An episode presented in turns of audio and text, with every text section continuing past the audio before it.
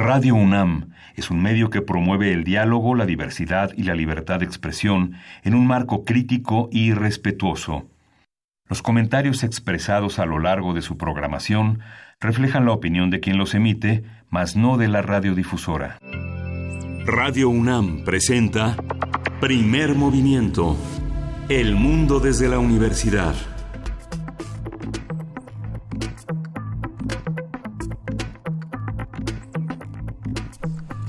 Hola, muy buenos días. Iniciamos primer movimiento en este miércoles, miércoles 2 de octubre, son las 7.5 de la mañana.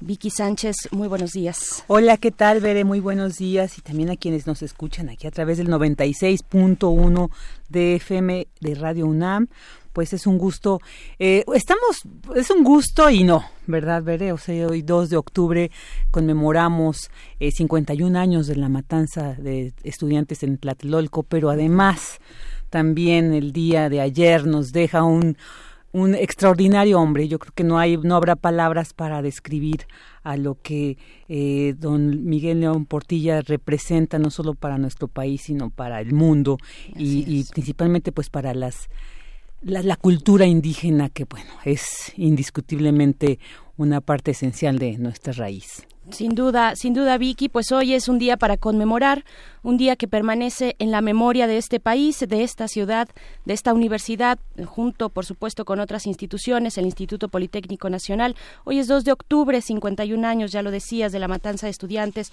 por parte del ejército mexicano, eh, del gobierno de Gustavo Díaz Ordaz y Luis Echeverría, secretario de Gobernación en ese momento. No olvidamos, y hoy se tiene prevista la histórica marcha que saldrá de la Plaza de las Tres Culturas en Tlatelolco a las 4 de la tarde eh, rumbo al Zócalo Capitalino, un movimiento estudiantil por la defensa de la autonomía universitaria. No, eh, no olvidemos que ese es el centro de, de, la protesta, ese fue el centro de la protesta este año que además festejamos 90, 90 años de la autonomía universitaria. Y también, ya lo decías, por otro lado, la noche de ayer la UNAM informó que murió en la Ciudad de México Miguel León Portilla a los 93 años de edad, una figura clave del pensamiento mexicano, Humanista, académico, historiador, antropólogo, lingüista, formador de generaciones de historiadores en este país a través de su casa, que, siempre, siempre fue la UNAM, donde fue investigador eh, emérito desde 1988, también fue miembro del Colegio Nacional desde 1971, este año que es, además, lo mencionabas, el Año Internacional de las Lenguas Indígenas, eh, pues pensa y, y, que en algunos en un momento más tú nos dirás cómo fue eh, pues esta parte en la que tú estuviste eh, cubriendo no uh -huh. el, el, festival y demás actos de este año internacional de lenguas indígenas porque pensar en México es acudir a la visión profunda de una historia continua continua y lo resalto, que imprime la propuesta historiográfica del maestro León Portilla en su obra,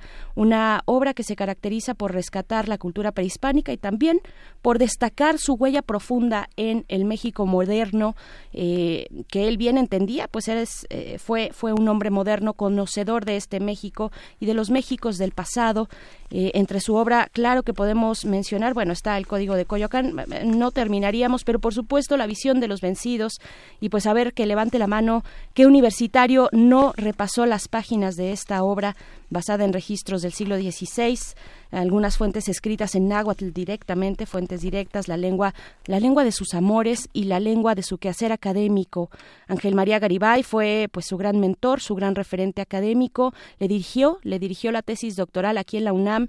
Eh, se titula pues esta tesis que también es eh, fue impresa y muy conocida la filosofía náhuatl estudiada en sus fuentes.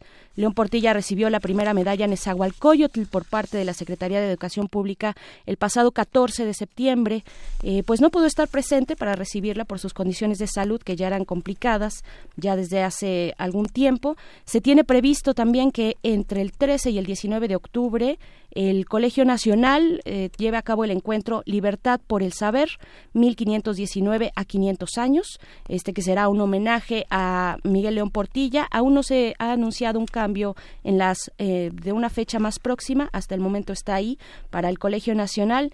Y pues bueno, qué decir, un hombre entrañable para la comunidad universitaria, humanista en toda la extensión y toda la profundidad del término, maestro generoso al compartir sus conocimientos, eh, pues bueno, eh, conocimientos vastos, fue reconocido con más de una docena de, de, doctorados honoris causa y, y, pues que hoy nos deja su legado, un legado vivo que se reproduce en los ecos de todas las y los historiadores a los cuales formó y pues haremos, estaremos pendientes de los homenajes que se llevarán a cabo y pues esta radiodifusora universitaria acompaña la pena que aqueja a sus familiares y amigos, amigos entre los cuales también nos contamos nosotros y pues descanse en paz el maestro Tlamatini Miguel León Portilla y pues con esto iniciamos nuestro día de hoy, un día importante 2 de octubre, 2 de octubre no se, no se olvida, Vicky Sánchez. Vamos a escuchar lo siguiente. Yo pienso que así como en las estelas mayas vemos a un Dios con una antorcha o con una carga aquí de destinos y de días que le entrega a otro que está en otro lugar y el otro se la pasa al otro, etcétera. Así somos. Entregamos la carga de los destinos y de los días a quienes vienen detrás de nosotros. Así es la vida. Un filósofo francés, Henri Bergson, decía que muchas veces pronunciamos palabras a las que no les damos mucha importancia, pero que en algunos que las oyen son también vitales, determinan su existencia. Para mí, una de las experiencias más maravillosas ha sido el que alguien en la calle me detenga. Oiga, usted es el del librito ese. Sí, señor. Usted sabe que me ha ayudado. Eso es maravilloso. Vale más que todos los sueldos y todas las ganancias. No, no, no. Lo que me interesa es transmitir. La vida tiene muchas cosas muy valiosas y como me dijeron que no me pase el tiempo, muchas gracias.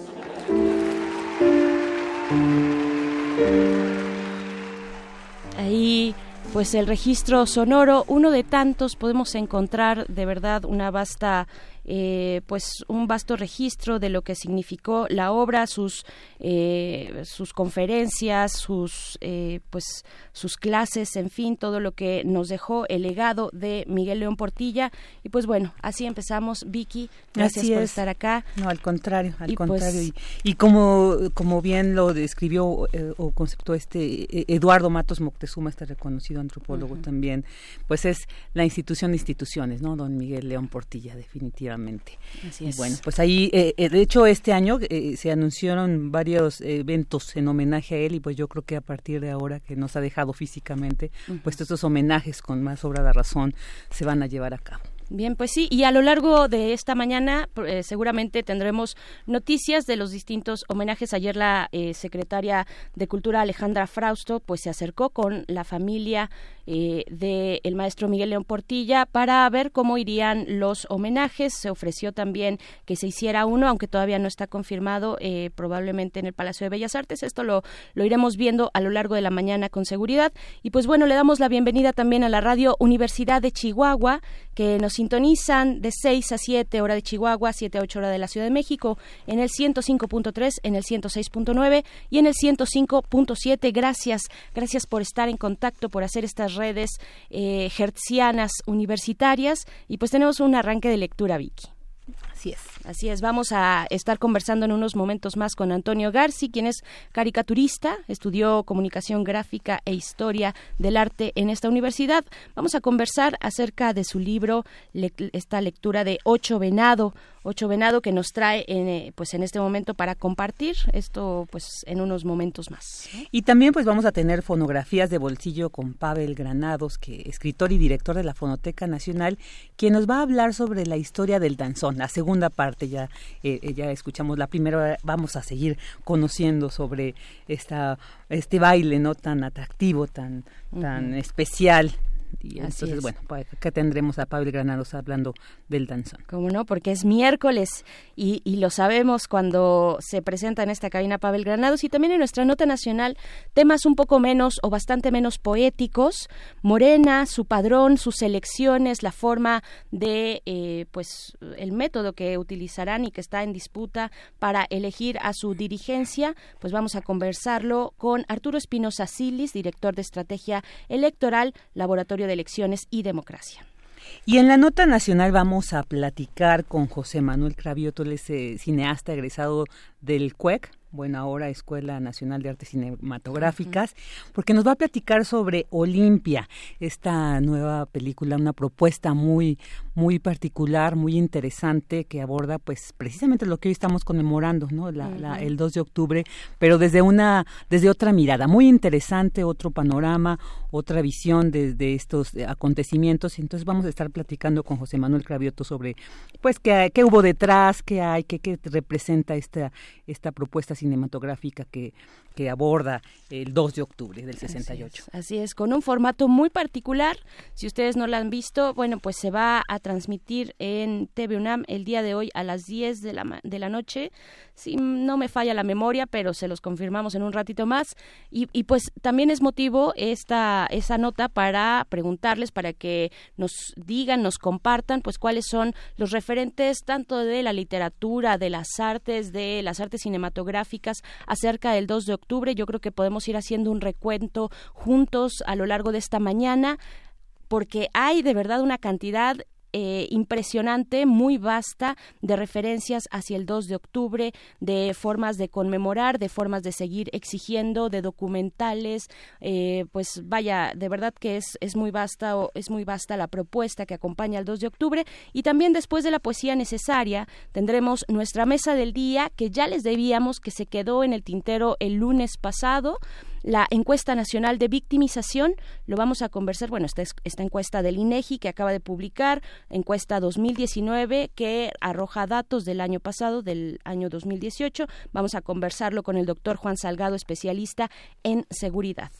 Y ya para cuando vayamos cerrando este, este día, la transmisión de este día, pues vamos a tener al doctor Plinio Sosa a 50 años de la tabla periódica para que nos va a hablar sobre el cloro. Ajá, a 150, 150 años, de la tabla periódica y nos va a hablar sobre el cloro, el bactericida de las albergas, el doctor Plinio Sosa. Él es académico de tiempo completo de la Facultad de Química y pues está dedicado principalmente a la docencia y a la divulgación de esta de esta disciplina. Entonces, pues va a estar una plática muy interesante y con el doctor Plinio Sosa totalmente, que siempre nos llena, además de alegría.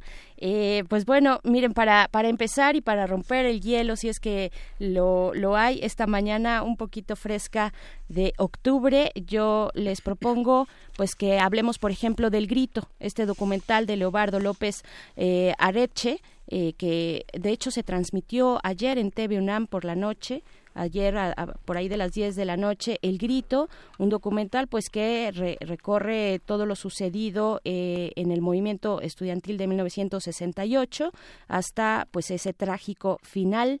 Eh, pues bueno, ahí está, ahí está nada más un ejemplo de la vasta propuesta cinematográfica que ha acompañado a este movimiento.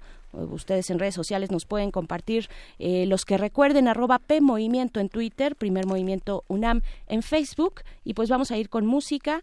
Esto es, híjole, me están agarrando un poco en curva, pero no, no tanto. Vamos con esto de Banda Bostic, la canción Tlatelolco.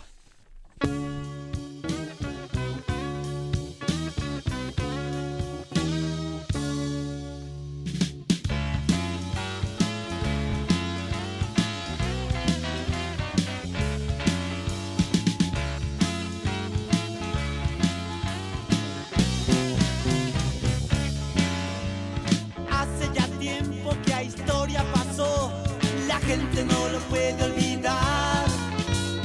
Entra Tlatelolco, la sangre corrió de letrados que sabían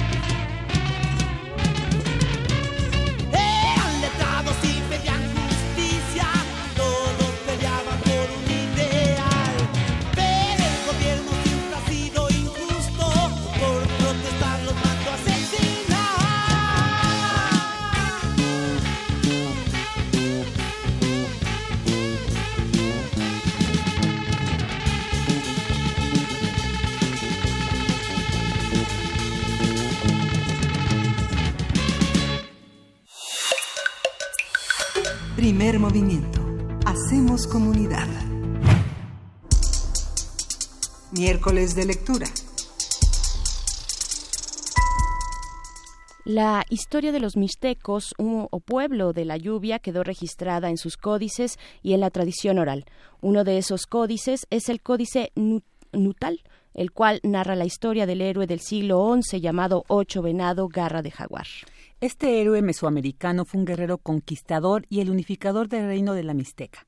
Su vida estuvo llena de eventos sorprendentes y de naturaleza humana, las cuales podremos leer en el libro La increíble historia de Ocho Venado Garra de Jaguar, conquistador del fin del mundo. Este libro, publicado por la editorial Grijalbo, es el resultado de la interpretación de los códices, códices Nutal, Becker eh, I y el códice Botley que hicieron la eh, al caricaturista Antonio Garci y su esposa Citlari Bayardí, eh, quien es traductora de náhuatl y autora de textos de divulgación de las culturas azteca y mayas.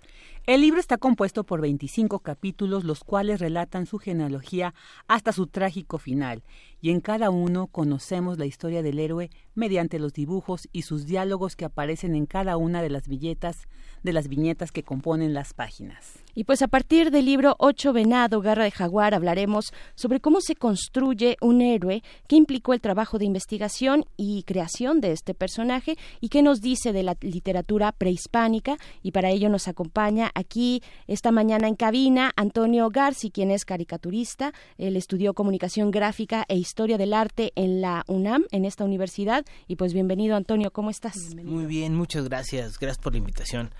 Mira, Ocho Venado Garra de Jaguar es una epopeya. Es una gran historia de un héroe que tiene un montón de retos en su camino, un montón de hazañas que debe de realizar y en cada una de estas pruebas a las que se ve sometido crece y se transforma de muchas maneras. Incluso este parte de su evolución es que se vuelve un nahual, un gran sacerdote y, y adquiere poderes mágicos, ¿no? Puede transformarse en animal, puede transformarse en, en elemento, puede controlar también objetos, eh, eh, en fin, tiene poderes. Eh, lucha contra demonios, lucha contra dioses, lucha contra guerreros.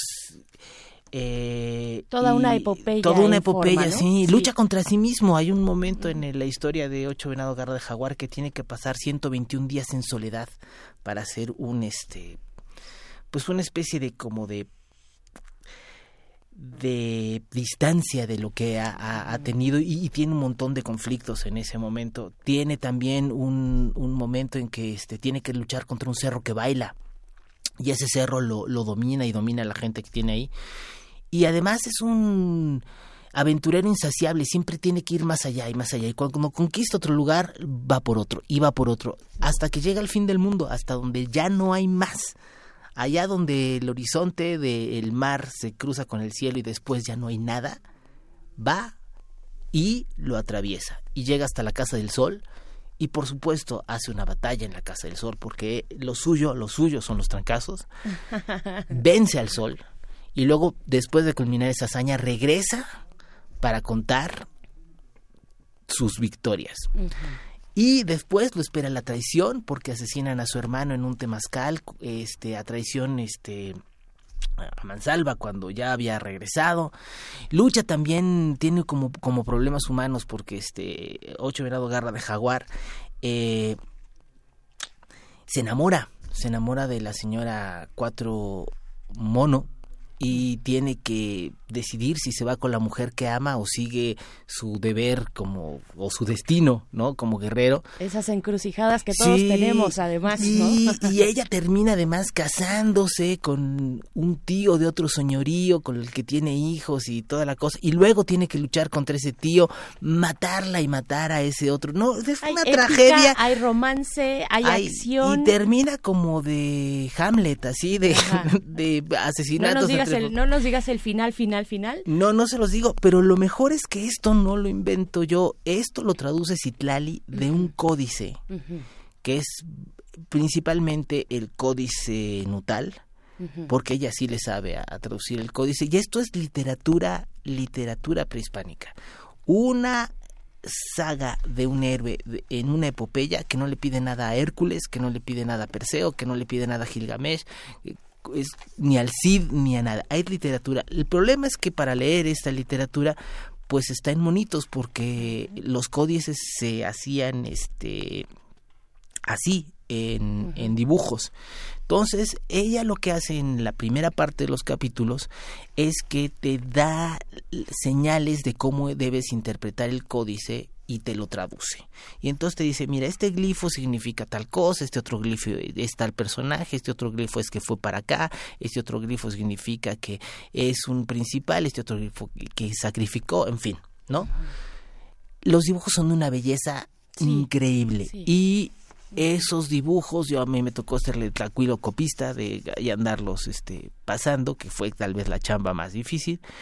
Y luego la parte de relajo, la parte de la novela gráfica, donde hay mucho humor y donde es como lo que yo hice, es un cómic que te dice cómo fue que yo creo que Ocho Venado Garra de Jaguar realizó esta prueba que antes ya te describió Citlali de cómo está en el códice. Entonces ya primero leíste, viste el códice, aprendiste a leerlo y ya tienes las pistas para medio ubicarte de lo que es, pero es un gran resumen chiquitito.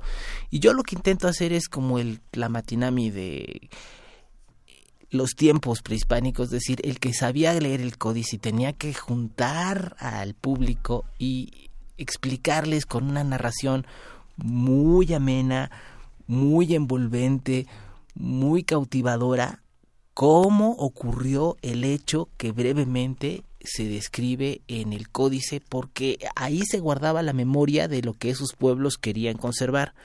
Para los mixtecos, estos códices son muy importantes porque Ocho Venado Garra de Jaguar es el héroe fundacional de ellos.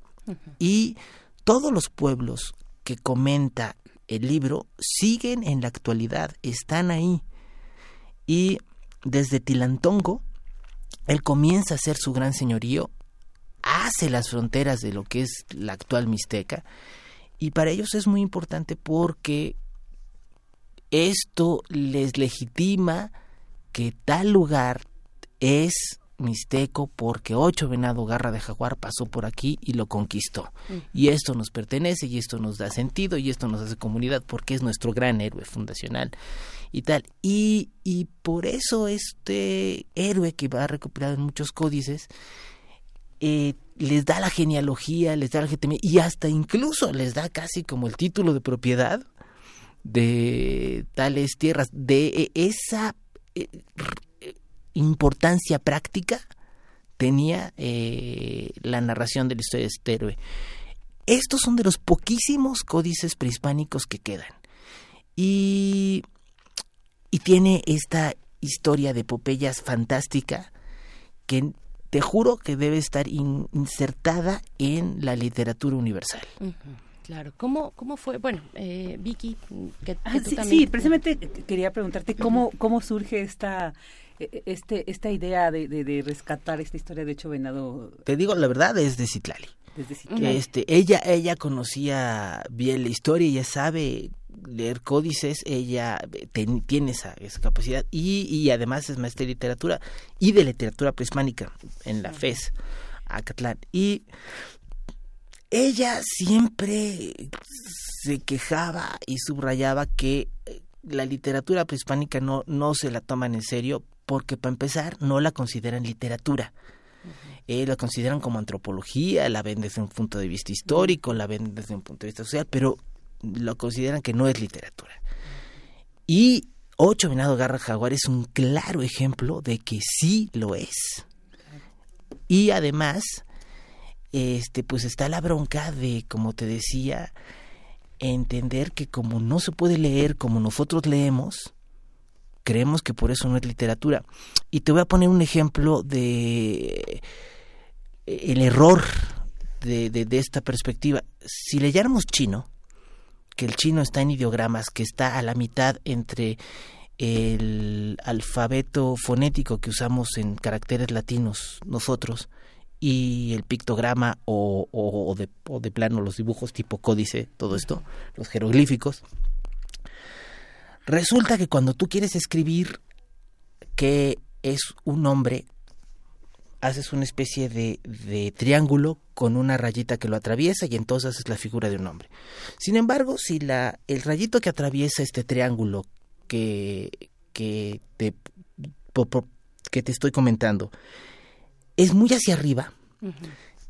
tú lo estás viendo como desde abajo, es decir, tienes una perspectiva de que es grande. Uh -huh. Entonces eso ya no significa hombre, significa alto, significa gigante, significa enorme, significa, tiene muchas posibles eh, acepciones y esas eh, definiciones las tiene que terminar el lector. Él es el que hace la interpretación de si quisiste decir gigante, si quisiste decir grande, si quisiste decir enorme, si quisiste decir coloso. Eso es este ya un asunto tuyo. En el caso de los glifos del jeroglífico, digo del, del códice, de todos los dibujos, pasa algo muy parecido. Vemos que el héroe está sacrificando dos venados, vemos que baja el dios en ese momento a saludarle y a decirle, vemos que hay un tlacuache que también le está hablando y le está diciendo cosas y después sigue su siguiente prueba. Pero todo eso a la hora de contarlo, tienes que darle una interpretación y un y una forma de, de, de cómo se hizo. De, por ejemplo, hay el momento en que te dice Ocho Venado Garra de Jaguar pasó 121 días solo en tal lugar, después de tal conquista y tal otra, y después vemos en el siguiente glifo que salió eh, crecido, que después de esa enorme soledad que probó, evoluciona. ¿Y qué pasó ahí? Esa es la parte donde yo, yo le entro. Este, a, ¿Cómo, ¿Cómo, es esa, esa parte con la que tú, tú, nos comentas? Bueno, y es Citlali, digamos, la que está detrás de esta in investigación. Le mandamos un saludo si es que nos está escuchando. Eh, y, y, sería muy interesante también, seguro tú tienes ese conocimiento de cómo fue para ella, ¿no? Por su cercanía, por el hecho de también este, hacer este, este libro juntos. ¿Cómo fue para ella? Pero ¿cómo fue para ti? Traducir, traducir ese conocimiento importante, vasto, a dibujos, dibujos además que yo no sé si a ti te parece Vicky, pero que tienen como como una estética muy clásica a veces de la historieta mexicana, no sé, a ver tú dinos como en qué en qué te basaste, en qué estabas pensando en el trazo, cómo traduces esa historia eh, épica a un trazo además muy divertido, ¿no? Pues mira, primero para mí fue muy sencillo porque este la historia de Ocho Venado Garra Jaguar, el guion, uh -huh. ya estaba hecho uh -huh. y es sensacional. Sí. Ya tenías una historia de un héroe que eh, eh, en cada momento tiene una aventura y una aventura muy padre. Entonces, de ahí ya tenía un, una parte ganada importantísima. Y yo siempre en todos los libros que hago creo que los libros deben de ser un gran juguete, que deben de ser un objeto con la que la gente se divierta mucho, se entretenga mucho y se lo pueda pasar siempre a otra persona y que se divierta también con él. Independientemente si te educan, si te sirven. Lo primero que para mí debe de lograr un libro que yo haga es que tenga eso. Si además te da todo lo otro, yo lo veo como un efecto secundario, un daño colateral. Este. y es algo por lo que le pido disculpa a los lectores porque fue algo que yo jamás, jamás quise. Pero en este caso, este, pues estaba la parte de Citlali, que sí es una parte rigurosamente académica, realmente de una persona que está especializada en esto que dice, y había que cuidar mucho que la parte del códice fuera puntual. Y eso lo hizo espléndidamente. Y mi parte otra, el cómic, la novela gráfica, donde yo te narro los detalles de cada capítulo que resume Citlali de lo que le ocurrió a este héroe, ese sí es cotorreo, este, y, y, la idea es que sea muy chistoso y que... Sí, porque es cómico, ¿no? Sí, exactamente, tiene humor en, en, en todo el, el, asunto, aunque le pasan cosas muy terribles al, al personaje, porque tiene así aventuras que son trágicas. Es, mi, mi, mi visión es contarlo con humor. Claro, y a, mí lo que me gustó de esta, de esta novela gráfica, la increíble historia de Ocho Venado Garra de Jaguar, es que es este tejido literario, histórico, iconográfico. Al principio de cada capítulo viene ¿no? esta descripción, estos códices. Viene el códice. Y, entonces, cuando ya tú sabes seguramente como lector, que cuando veas algún códice, este, incluso las estelas mayas, ¿no? O sea, que ya vas a tener otro conocimiento, y vas a tener otro referente para entender más precisamente esta cultura. Eso se me hace súper rico. Y le decía a Bere que ayer se acercó mi hijo mientras lo, lo leía y entonces le llamó la atención inmediatamente los dibujitos, ¿no? Le platiqué lo que decía, nos reímos, ¿no? Entonces se me hizo muy atractiva esta forma lúdica también, ¿no? Esta forma, digamos, tan accesible a esta a estas culturas, ¿no? Que a veces justo por esta forma eh, pues distinta, ¿no? De representarnos, como tú bien decías, esta literatura que a veces no la concebíamos como tal, pero que se nos presente ahora de esta manera más accesible, pues es maravilloso. O sea, tenemos que tenemos que leer Ocho Venado Garra de Jaguar porque Ah, nos sí. va a vislumbrar de otra manera estas culturas mágicas que, bueno, justo hoy que, que estamos pues despidiendo a don León Portilla, creo que, híjole, muy pertinente, Así es, ¿no? Seguir así en este legado, en esta visión de rescatar estas culturas eh, prehispánicas para pues seguir, seguir reconociéndonos, ¿no?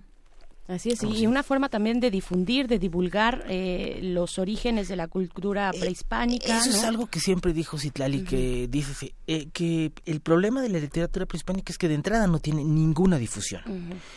Y para acabarla de fregar, la perspectiva en la que está no es de literatura.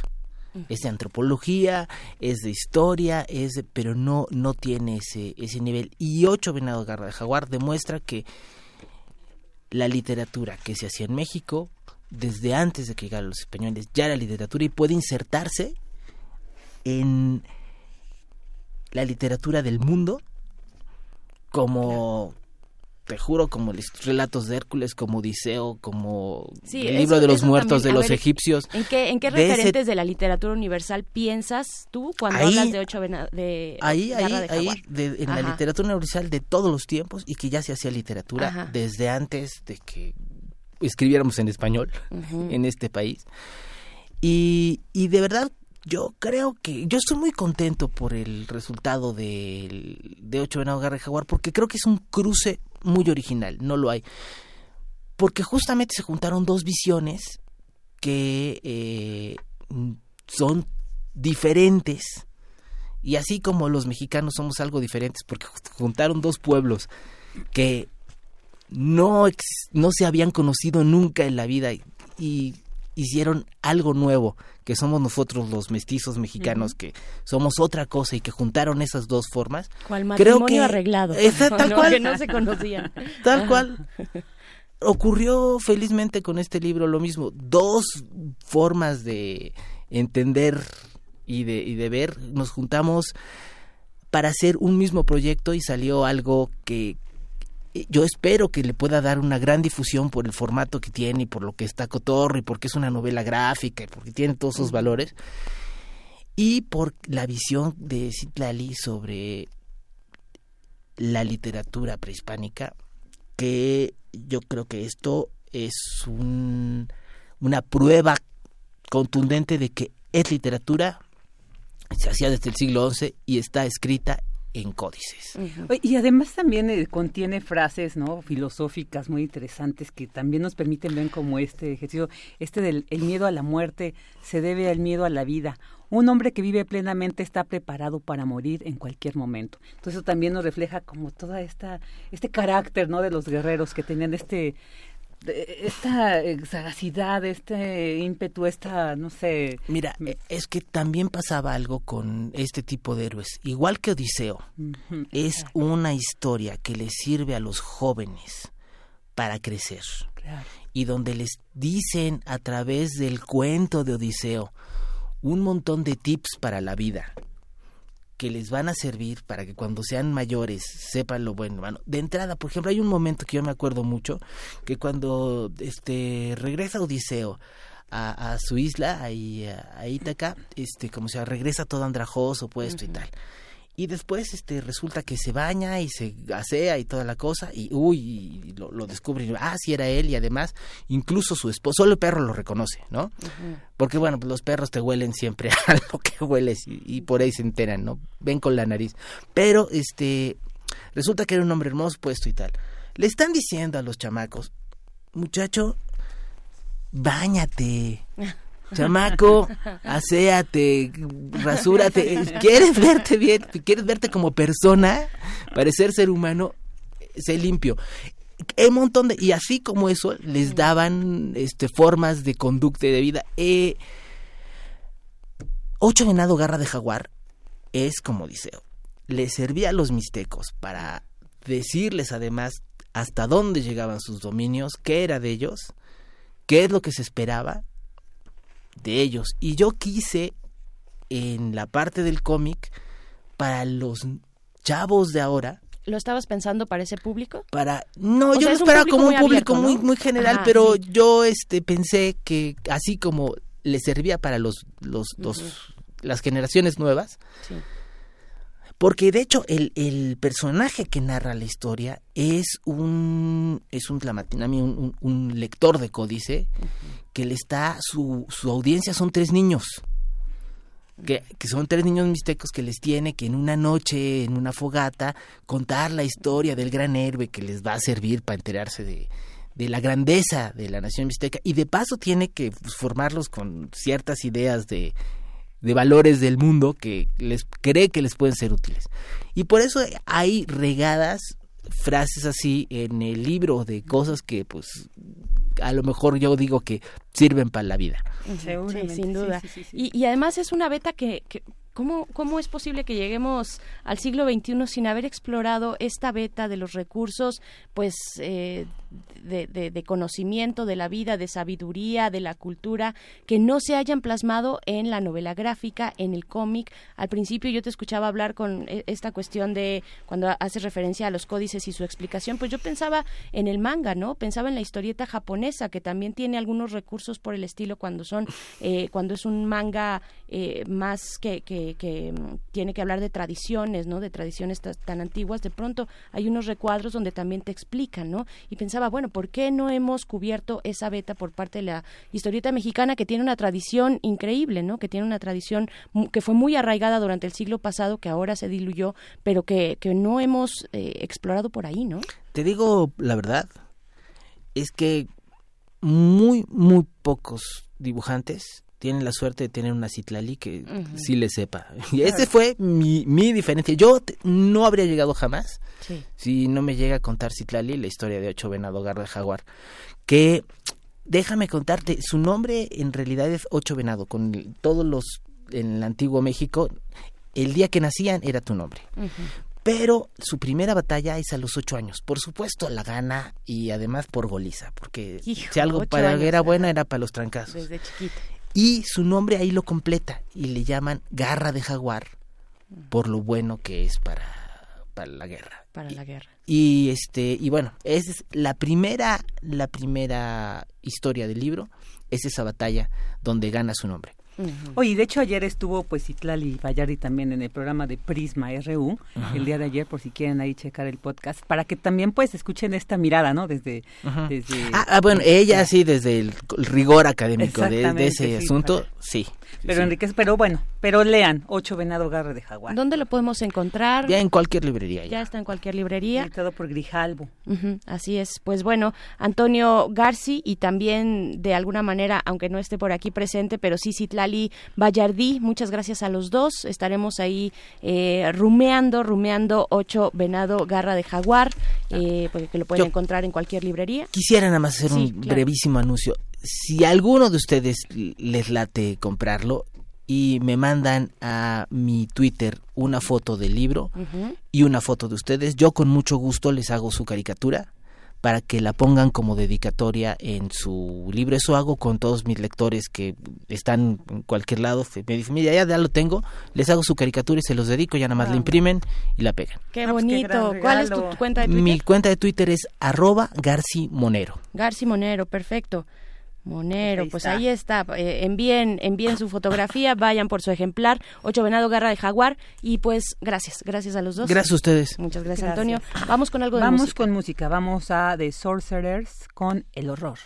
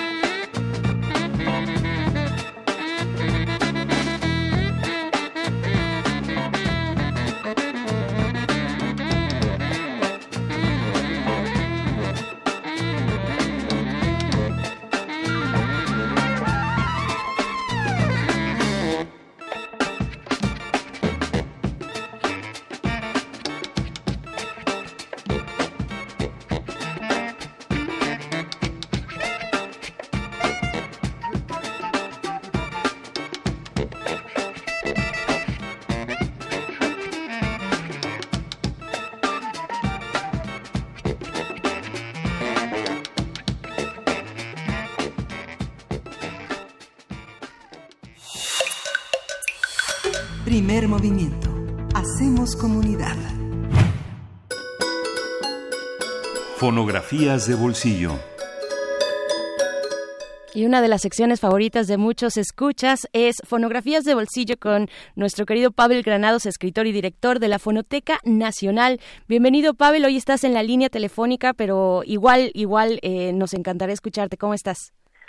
muy bien, contento de saludarlas hoy a ti, a Virginia, triste porque ayer pues nos dormimos con la muy muy terrible noticia de que murió don Miguel León Portilla. Y bueno quiero decir que en la fonoteca le hemos hecho últimamente algunos homenajes. Ahí están en nuestras plataformas algunos podcasts dedicados a su vida y a su obra. Tenemos uno en el que hicimos Miguel León Portilla contando su vida o sea León Portilla por sí mismo. Y les quiero decir que y que anunciar que están eh, tenemos 120 audios de Miguel León Portilla en donde él habla, en donde se leen algunos pasajes de sus libros y están todos absolutamente digitalizados para que se puedan consultar en la Fonoteca Nacional. Ya la producción tomó el dato para compartirlos también por acá. ¿eh? Perfecto, muchísimas gracias. Bueno, pues hoy voy a continuar un poquito con el danzón porque habíamos dicho que este año cumple 140 años de haberse bailado por primera vez en Matanzas, Cuba, y que después de ese éxito que fue el danzón el primero de enero de 1879 durante el baile de Año Nuevo en Matanzas, cuando la gente dijo, le dijo al compositor Miguel Faile, Faile, esto no es una danza, es un danzón. De ahí empezó pues su difusión por toda Cuba y pues hay una, no sé, un misterio por cómo se empezó a bailar el danzón, pero poco a poco empezó a tomar forma y empezaron a decirse algunas leyendas, por ejemplo, que el danzón se baila, se puede bailar, o que lo correcto sería bailarlo sobre un ladrillo, quizá haciendo alusión a que se baila con unos pasos muy cortitos, pero lo que sí se fue poco a poco definiendo es que para bailar el danzón se va haciendo un cuadro y que eh, con los pies de tal manera que se marcan como en 11, 12 tiempos, se van marcando los pasos de un cuadrado que se va haciendo eh, eh, a lo largo de este baile. Y poco a poco se va acostumbrando varias cosas, por ejemplo, que se podían hacer algunas piezas que se bailaban, que se ponían de moda. La, vez, la semana pasada escuchamos la gatita blanca como una zarzuela, pero otra de las cosas que se hacían era, bueno, muy eh, comunes en el danzón, era que los personajes, los grandes personajes, tenían su propia pieza y entonces algunos eh, ilustres que llegaban a bailar tenían su propia pieza. Por ejemplo, había allá en los años 40, a finales de los años 40, un bailador muy famoso en Cuba que le decían Angoa. Y Angoa era un, un hombre ilustre que llegaba así a bailar, bailaba realmente bien el danzón, y tuvo su danzón Angoa. Pues yo no sé, poca gente sabe que este danzón lo escuchó Carlos Lico, el cantante de, pues, de baladas, el cantante yucateco, y él adaptó a México la canción Angoa. Y mm. pues aquí en México nadie conocía a Angoa, y él le puso la boa. Y la Sonora Santanera lo cantó como la boa, no me pero en realidad era un bailador de, de Cuba que se llamaba Angoa. Y así muchas otras personas tenían su, su danzón. En Cuba, Martí, no que tuviera su danzón, tenía su canción eh, Martí y decían Martí no debió de morir. Pero fíjense ustedes que aquí en México un compositor chapaneco que se llamó Esteban Alfonso reelaboró esta canción hacia 1919 y él hizo una canción que se llama nada más No debió de morir. Le quitó el Martí y lo hizo como no debió de morir.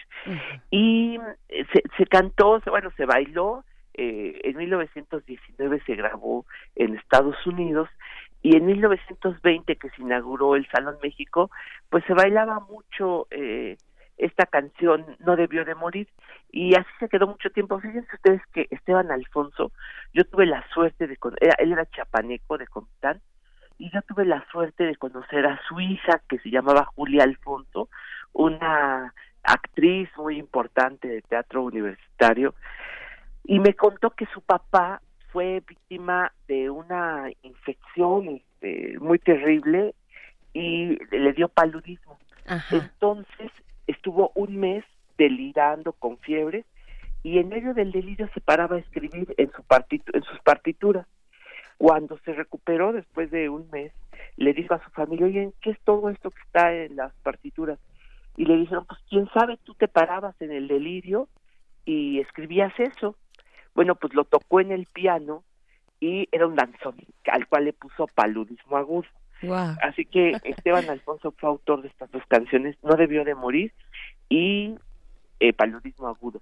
Pero No debió de morir tiene una historia un poco extraña porque en los años 50 eh, se volvió a tocar, pero no he Fajado lo arregló con su orquesta y le dio otra, hizo otra versión y resulta que, eh, bueno, yo no sé hoy porque está el registro está a nombre de Tomás Ponce Reyes, un cubano, y como una canción de su autoría, sin embargo, se llama Juárez. Hoy decimos Juárez no debió de morir, Mm. porque si Juárez no hubiera muerto todavía viviría, así dice la canción. La patria sería feliz, dice cuando cuando si Juárez no hubiera muerto todavía eh, la patria sería feliz. Eh, esto dice el danzón que can- le cantan cantan allí en la película del Indio Fernández el, en, en, en 1948 Salón México, el son clave de oro canta esta canción. Sin embargo, lo que vamos a escuchar hoy es esta grabación olvidada de 1920 que se llama No debió de morir, todavía no se decía que era Juárez, eso se empezó a decir hasta los años 50, o sea que aquí esta grabación se hizo con una banda militar que se llamaba la banda Columbia y se grabó en los Estados Unidos, es la que vamos a escuchar ahora. Perfecto, pues Pavel, con esto eh, te despedimos, te- nos encontramos el próximo miércoles, vamos a escuchar este delicioso danzón No debió mo- de morir, eh, pues de 1920, ¿no? Todavía Sí. en esa versión, y pues te mandamos un abrazo, Y ya nos gracias. vemos por allá. el Exacto. próximo miércoles. Gracias, Pavel Granados. Los invitamos, como siempre, a consultar la fonoteca fonotecanacional.gov.mx, pues a ver qué tesoros se pueden encontrar por ahí. Y pues bueno, con esto también nos despedimos de la Radio Universidad de Chihuahua. Vamos a escuchar este, este danzón, no debió de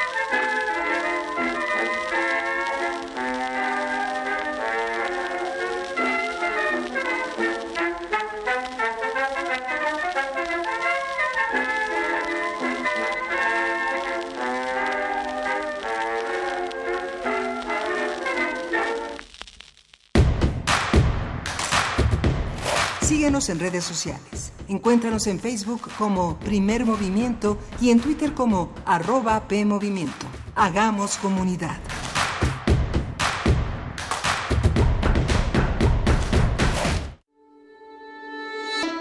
Ai Weiwei.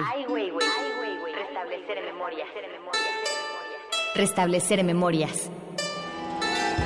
A pesar de la distancia geográfica, el artista de origen chino explora los traumas de las experiencias de China y México en un relato que apela a la obligación de construir la memoria social. Museo Universitario Arte Contemporáneo. MUAC. en Ciudad Universitaria, del 13 de abril al 6 de octubre. ¿Quiénes hacen la ciencia? ¿Cómo se suma la ciencia a las soluciones de los problemas iberoamericanos? Científicos, investigadores y académicos de Iberoamérica hablan de los avances en ciencia, tecnología e innovación que inciden en nuestra vida. La ciencia que somos. Iberoamérica al aire. Viernes a las 10 y media de la mañana. 96.1 de FM. Retransmisión, domingos a las 9.30 de la mañana por el 860 de AM. Radio UNAM. Experiencia sonora. En 30 años, el mal manejo de los recursos naturales ha acabado con el 26% de nuestros bosques. Tan solo entre el 2010 y 2015, perdimos 91.000 hectáreas de bosques cada año. La ventaja es que ahora, con la nueva Ley General de Desarrollo Forestal Sustentable, se cuidarán mucho más y mejor nuestros bosques y selvas. Algunos beneficios son que se le pagará a los propietarios de los bosques para cuidarlos y conservarlos. ¿Y de quién creen que fue esta propuesta? Sí, del Partido Verde. ¿Te ofrecieron un trago o un cigarro? ¿O un churro? Natacha. Y te dijeron que no pasa nada. ¿Seguro que no pasa nada? Antes de entrarle, deberías saber lo que las sustancias adictivas pueden causar en tu cuerpo. ¿O te gusta andar por ahí con los ojos cerrados? Mejor llama a la línea de la vida de Conadic 800-911-2000 cualquier día a cualquier hora. Aquí te escuchamos. Juntos por la paz. Estrategia Nacional para la Prevención de las Adicciones. Gobierno de México. Homenaje Nacional Miguel León Portilla. Los quichés y Nakshit Quetzalcoatl. Los quichés determinaron entonces marchar al oriente. Pensaban cumplir así el encargo de sus padres. No lo habían olvidado.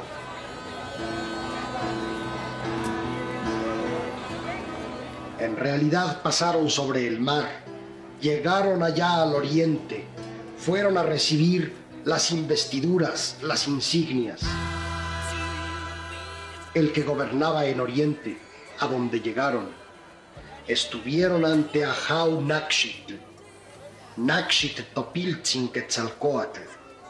Este era el nombre del gran señor, el único juez de todos los reinos. Él les dio las insignias del mando.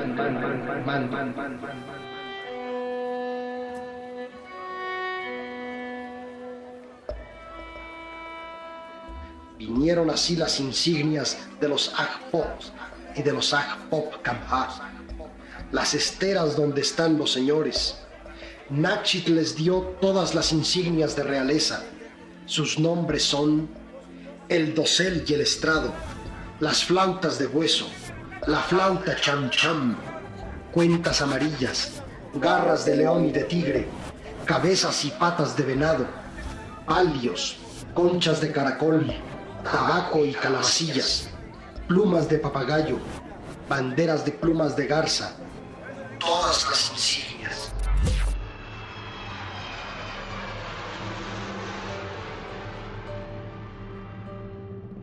Todo esto trajeron cuando vinieron, cuando fueron a recibir del otro lado del mar las pinturas y libros de Tulan, todo aquello en que, según decían, ponían sus historias. Audio extraído de la serie Voz Viva de México, disco Mitos Prehispánicos, editado en el año 1970. Radio UNAM, Experiencia Sonora.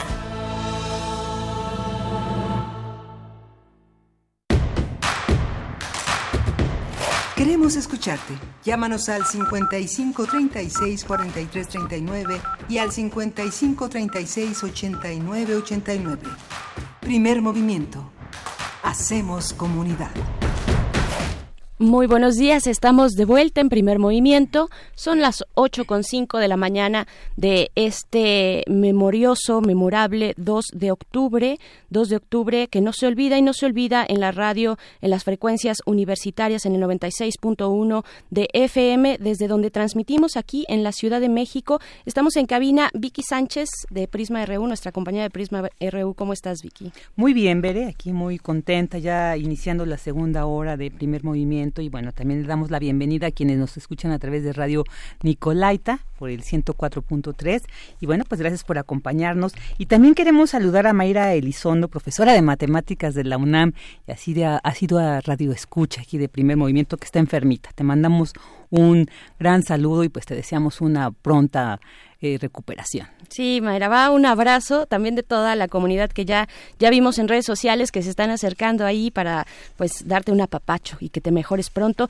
También en nuestras redes sociales, arroba P Movimiento, nos escribe Takeshi, Juan Martínez, dice octubre y sus lunas, recuerdos, sede justicia y ahora la partida del maestro León Portilla. Pues sí, así nos pinta octubre. R. Guillermo también, buenos días. Rafa por acá, eh, dice igual, recupérate pronto, Mayra Elizondo.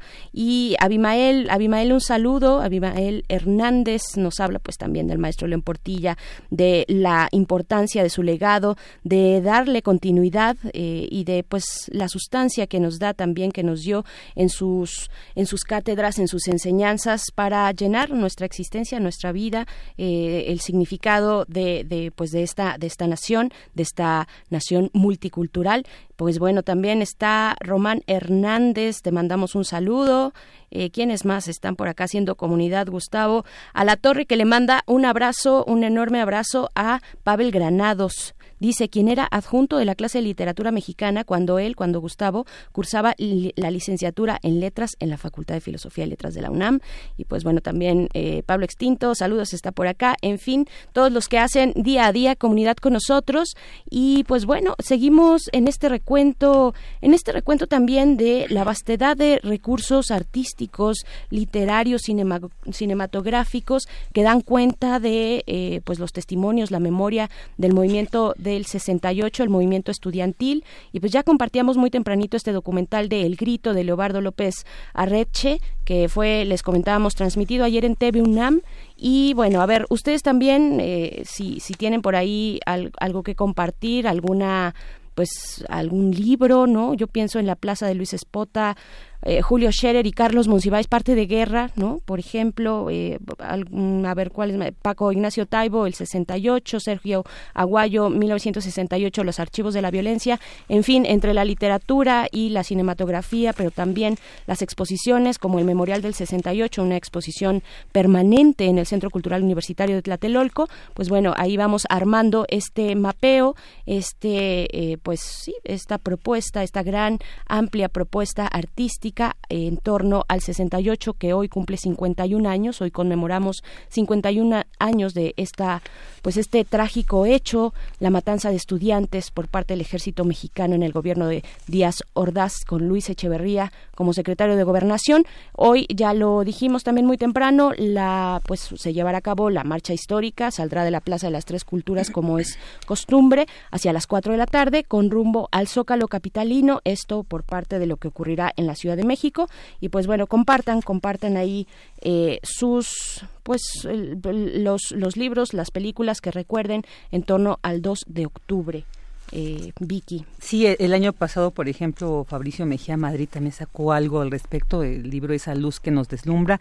También una mirada muy interesante, yo creo que todo este material que en torno a este movimiento estudiantil se ha escrito, pues nos permite como eh, reconstruir, ¿no? Una historia que finalmente yo creo que van a quedar muchos muchas muchas preguntas, muchas dudas, muchos de qué pasó realmente ahí. Yo creo que no sabremos del todo la verdad, pero todo este material, tanto eh, libro, cine, todo lo que se haga en torno, pues yo creo que nos va a permitir, ¿no? Tener y y sobre todo mantener esta memoria, ¿no? De, de este acontecimiento que hoy pues se conmemoran 51 años, ¿no? Y con esta marcha que, bueno, el día de hoy, como cada año desde entonces, se lleva a cabo se lleva a cabo, pues sí, el llamado eh, de la universidad es que se lleve a cabo de manera pacífica, que salgamos a hacer memoria, que acompañemos a eh, pues a los que fueron estudiantes, eh, a los que los personajes que todavía tienen, pues están entre nosotros de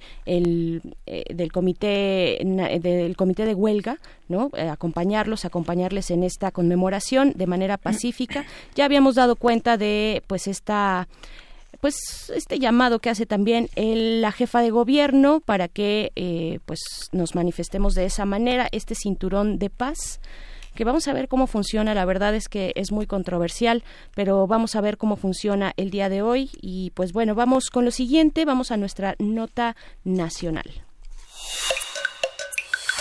Primer movimiento. Hacemos comunidad. Nota del día. En el partido Movimiento de Regeneración Nacional Morena aún no está definido el método para decidir a la próxima dirigencia nacional.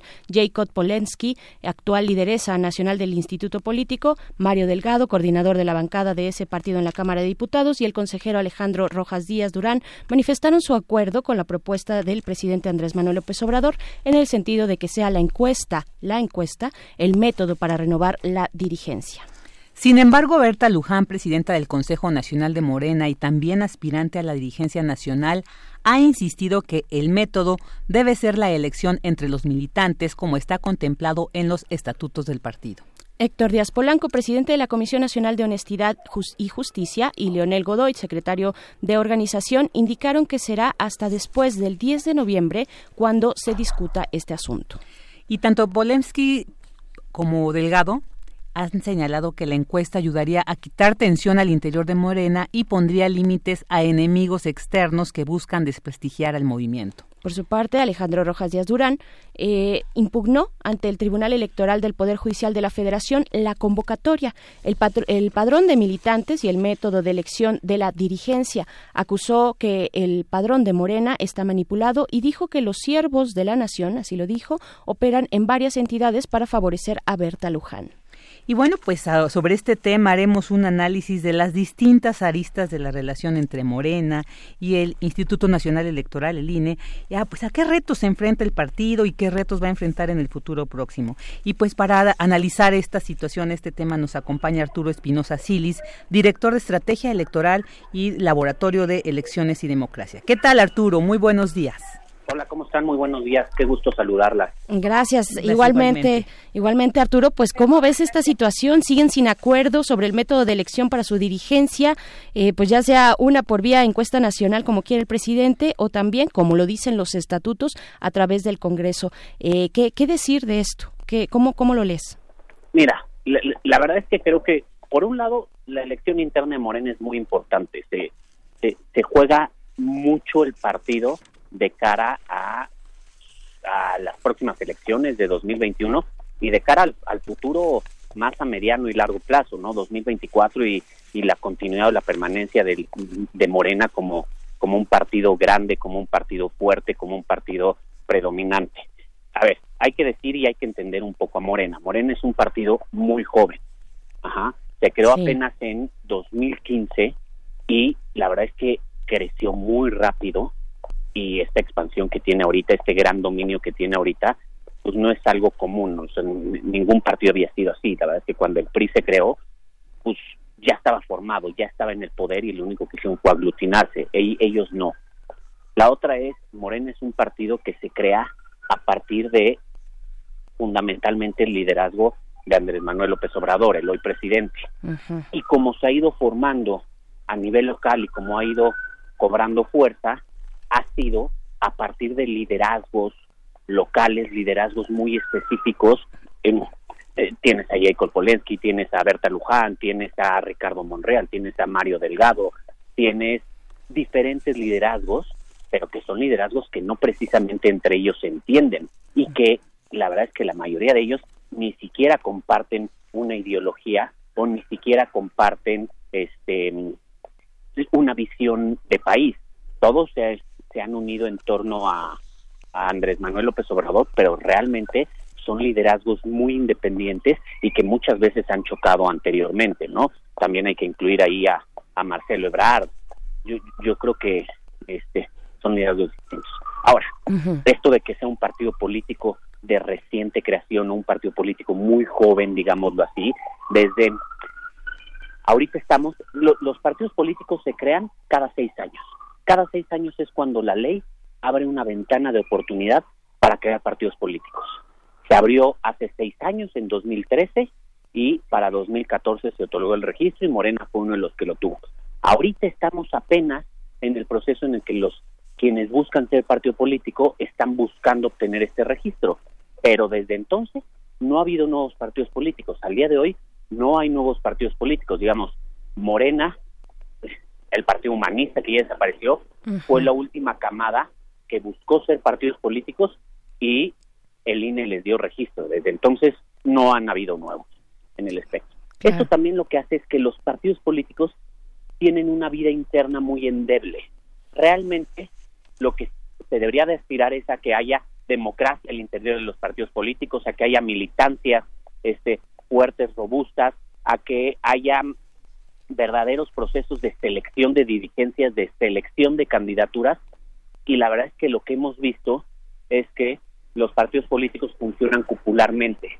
Son un grupo de personas eh, que controlan el partido, que, que son los que toman las decisiones y que desde luego son los que reparten las posiciones, tanto al interior del partido como eh, en cuanto a las candidaturas. Y uno de los grandes problemas de los partidos es que no tienen una normativa o una regulación que sea amplia, que prevea todos los supuestos, y menos cuando es un partido político joven o cuando es un partido político muy pequeño. Me parece que es algo de lo que le pasa a Morena. Morena carece de estructura interna.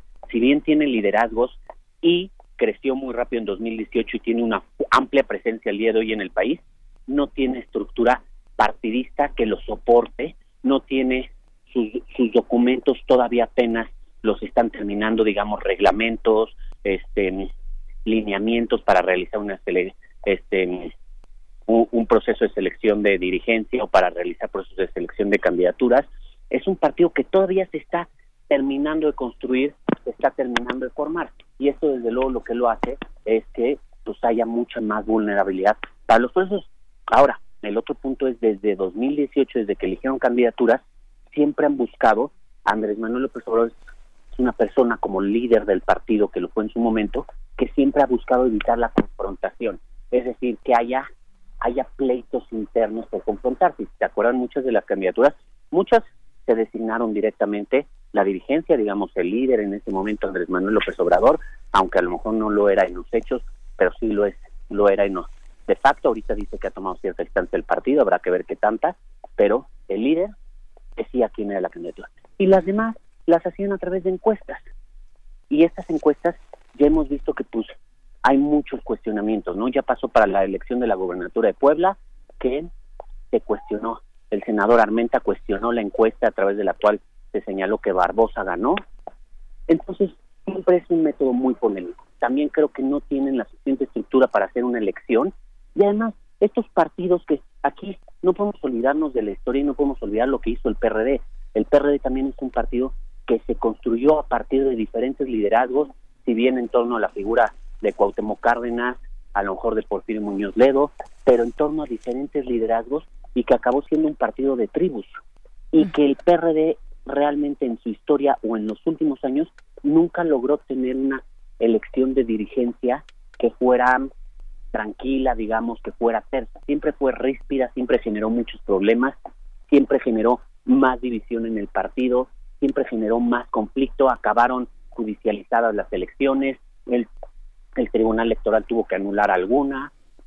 Esto siempre ha sido complejo en estos partidos que tienen tantos liderazgos, que tienen tantos grupos que no necesariamente entre ellos se entienden. Entonces, por eso me parece que uno de los grandes retos de Morena va a ser ver cómo hace su elección, ver si sale fortalecido, si sale unido de cara a 2021, si, si, va a ser un partido con más presencia, si va a demostrar que es un partido que quiere permanecer, que quiere ser realmente este el partido de los mexicanos, el partido en el que confían los mexicanos, o si va a demostrar que es un partido más como los que ya conocemos, desorganizado, este sin democracia al interior, en el que van a predominar los pleitos, en el que todo el mundo tiene el interés personal y todo el mundo va a buscar la candidatura para sí mismo, la candidatura para su grupo cercano, porque esa es otra. En 2021 hay una gran cantidad de candidaturas a repartir y por supuesto todo el mundo quiere un pedazo de ese pastel y los partidos políticos pues van a empezar en esas luchas internas por las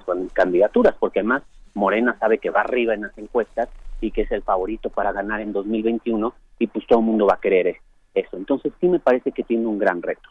claro, pues sí, el gran reto de una elección, una elección de, naturaleza distinta a la del año pasado, ¿no? Con este tsunami de Morena, porque finalmente ya mm, pues no está contendiendo la figura principal, el que jalaba la yunta, digamos, de, de, los, de las candidaturas como lo es Andrés Manuel López Obrador. Estamos en un momento distinto, ¿no? Pero, ¿qué tanto ¿Qué tanto eh, pensarías tú que está esta pugna interior en Morena en el rango de lo normal? ¿Qué tanto si pensamos en la política como, como, pues como diversidad, como un desacuerdo? ¿Qué tanto también le afecta eh, o le beneficia esta dualidad que se ha dicho desde su inicio de ser movimiento social a la par que partido político? Mira, yo, yo creo que el, el que haya competencia, el que haya una lucha interna por dirigir el partido, por llevar el control del partido que hoy en día es el más importante del país, me parece que es normal, ¿no? Me parece que este es natural que, que haya diferentes figuras que quieran llevar al partido de cara a 2021, que quieran dirigir al partido, que quieran encabezarlo. Eso es parte del juego político y es parte del ajedrez que se tiene que jugar en la política. Ahora, el punto no es que la quieran muchos o que la peleen muchos. El punto es qué van a hacer, cómo van a terminar este proceso, qué van a hacer, qué están dispuestos, hasta dónde están dispuestos a llegar por dirigir el partido, por tener el control del partido, qué, pretenden al controlar el partido, y la otra es cómo van a salir. yo creo que lo interesante va a ser si van a salir más fortalecidos, si van a salir unidos o si van a salir más divididos, si van a salir partidos iban a salir peleados, iban a empezar a ver los berrinches, iban a empezar y hasta dónde van a ser capaces de hacer cualquier cosa por tener control del partido. Nuevamente me parece que aquí podemos ver el peor ejemplo que tenemos es el PRD, ¿no? Cómo esas divisiones, cómo esos pleitos internos, cómo esa ambición desmedida por controlar al partido, por controlar las candidaturas, por controlar este las las cosas base lo, los llevó a lo que soy, a prácticamente la desaparición, porque se fueron dividiendo, se fueron saliendo, el que perdía no le gustaba y se iba a otro partido, el que no tenía el control buscaba bloquear a cualquier costa al que tenía el control, una vez que se hacían del control bloqueaban las candidaturas del otro, bloqueaban a, al, al otro grupo, entonces vamos a ver en este sentido si Morena termina haciendo esas prácticas y esta pugna que hay, esta competencia que me parece que es sana, estas diferentes visiones que están presentando los, los aspirantes, que me parece que también son sanos para un partido, que haya opciones, que haya pluralidad, que haya debate, que haya competencia, es sano para la democracia, es sano para la vida interna de un partido político, pero creo que las decisiones de cómo van a decidir eso, si va a ser una encuesta, si va a ser una elección entre los militantes, qué es lo que va a ser, eso es muy importante porque ahí puede empezar a haber enojos y ahí puede empezar a haber descalificaciones al proceso. Creo que tiene que, más allá de cómo sea la competencia, creo que tiene que ser un proceso ejemplar. Morena tiene que poner el ejemplo de lo que tanto ha dicho, de que busca elecciones limpias, de que busca que haya democracia, de que busca incluir a la militancia, de que busca incluir a sus simpatizantes. Creo que eso es fundamental y si no lo hace, pues, simplemente va a demostrar que es un partido más en el que la búsqueda del poder por el poder es, es lo único que importa y las ambiciones este, personales es lo único que importa. Y por el otro lado, hacia afuera, hay que ver qué mensaje le manda la oposición, ¿no? El presidente ya dijo que la oposición está desmoralizada, está muy golpeada, está muy afectada. Vamos a ver si es la oposición o también es Morena el que está igual. ¿Por qué? Porque pues, yo creo que Morena tiene que demostrar que quiere ser este partido grande, que quiere ser este partido que permanezca en, eh, dentro de la vida política y dentro de las preferencias de la ciudadanía mexicana. Arturo, quisiera preguntarte en todo, bueno, este despliegue que nos has dicho del contexto, ¿no? Este análisis del contexto de esta eh, desarrollo de, de, Morena, ¿no? Como tal, como partido y ahora en el poder. Eh, quisiera preguntarte, y ahora, ¿qué nos podrías decir de la relación precisamente de Morena con el INE? ¿no? Ahorita, bueno, se hablan de padrones alterados, incluso esta cuestión del presupuesto, ¿no? Que tensa también luego esta relación. Pero bueno, ¿cuál sería el papel? ¿Cómo, cómo ves tú esta relación de Morena con el INE y cómo crees que podría, pues, eh, qué, papel podría jugar eh, el INE con esta, eh, pues, decisión del método que se va a utilizar para renovar a la dirigencia? Mira, aquí hay que verlo desde diferentes aristas. Uno, pues desde luego la relación de Morena con el INE siempre es complicada. No solo por Morena, sino por quienes están en Morena. Quienes están en Morena siempre han acusado que el INE es parcial, siempre han acusado que fueron quienes acusaron que hubo fraude electoral en 2006, fueron quienes acusaron que las elecciones de 2012 estuvieron viciadas. Siempre ha habido enfrentamiento de quienes hoy son los liderazgos de Morena con la autoridad electoral. Siempre les ha incomodado. Y hoy en día sabemos que incluso al presidente las instituciones autónomas, las instituciones que no tienen la misma visión que él, le incomodan y le incomodan mucho porque hay un ataque permanente y constante en contra de ellas. Eso hay que decirlo y hay que decirlo claro y no es nada nuevo. O sea, la historia ahí está y siempre ha habido ese reclamo y hay quien sigue diciendo que hubo fraude en 2006 y está convencido del fraude. Eh, el punto es, para tener esa autoridad moral hay que demostrar que uno sabe hacer las cosas de manera distinta, al menos así lo creo yo, ¿no? Hay que ver si Morena puede hacer unas elecciones de manera distinta. Repito, el PRD ya nos ha demostrado que no puede hacer unas elecciones de forma distinta, aunque ellos estuvieron permanentemente acusando a la autoridad electoral de fraude y de irregularidades. Cuando les tocó su turno, no lo pudieron hacer distinto, ¿no? O sea, no lo pudieron hacer mejor, no lo pudieron hacer de otra manera. Ahora, el INE tiene la posibilidad de organizar las elecciones. Es una facultad que le da la ley. El partido tiene que solicitarlo. Desde luego, esto tendrá un costo y hay un costo que hay que hay un costo que hay que pagar por eso. Entonces, este, hay que ver si Morena lo acepta. El PRI ya eh, lo solicitó, le pareció que el costo era muy elevado, entonces no se hizo. El INE ha organizado unas solas elecciones internas de los partidos políticos. Fue la elección del PRD en la que fue electo Carlos Navarrete y el PRD después cambió tres veces de presidente de partido en el periodo que debía de durar Carlos Navarrete. Hay que ver si el INE y Morena se entienden. También me parece que para los partidos es muy cómodo echarle la, la responsabilidad de organizar sus procesos internos a los partidos políticos, especialmente cuando ellos no tienen la estructura y es muy cómodo porque también se deslindas de responsabilidad. Cualquier cosa que salga más fue la autoridad que organizó las elecciones. Entonces creo que también ese, y en este conflicto yo creo que Morena tendría mucho que ganar si el INE le organiza las elecciones y el INE mucho que perder. Porque cualquier cosa que salga mal, que yo veo muy posible que salgan mal las cosas por la falta de estructura de Morena, por la falta de regulación, por la polarización que puede derivar y la importancia de esta elección, cualquier cosa que salga mal pues la, la responsabilidad va a ser del INE y el INE va a salir aún más desprestigiado, más deslegitimado, más golpeado, de por sí ya es como la piñata favorita, ¿no? ¿Qué decir? ¿Qué decir? Bueno, el, el, presidente Andrés Manuel López Obrador ya en su momento les ha puesto un ultimátum, ¿no? De, bueno, a ver, si siguen así, si siguen con estas eh, pugnas, eh, con estas descalificaciones y demás, pues este contexto eh, complejo que hay al interior de Morena, pues dijo, dijo en algún momento, yo me voy, ¿no? Yo me voy y, ahí se quedan a, ver qué hacen. Y también propone, propone, quiero que nos, que nos hables un poquito, Arturo Espinosa Silis, del método. El método de elección, por su parte, bueno, está lo que está en los estatutos de un partido muy joven que tiene que replantearse también, por supuesto, pero el, presidente propone que sea por encuesta. La cuestión ahí también, y eso es la pregunta, pues qué pasa con el padrón. Se dice que el, patrón, el padrón de Morena, pues está, está manoseado, ¿no? Así, así lo han dicho algunos. ¿Qué, qué decir de esto? Mira, no, no, no podemos olvidar, a ver, los partidos políticos se conforman por ciudadanos que son sus militantes.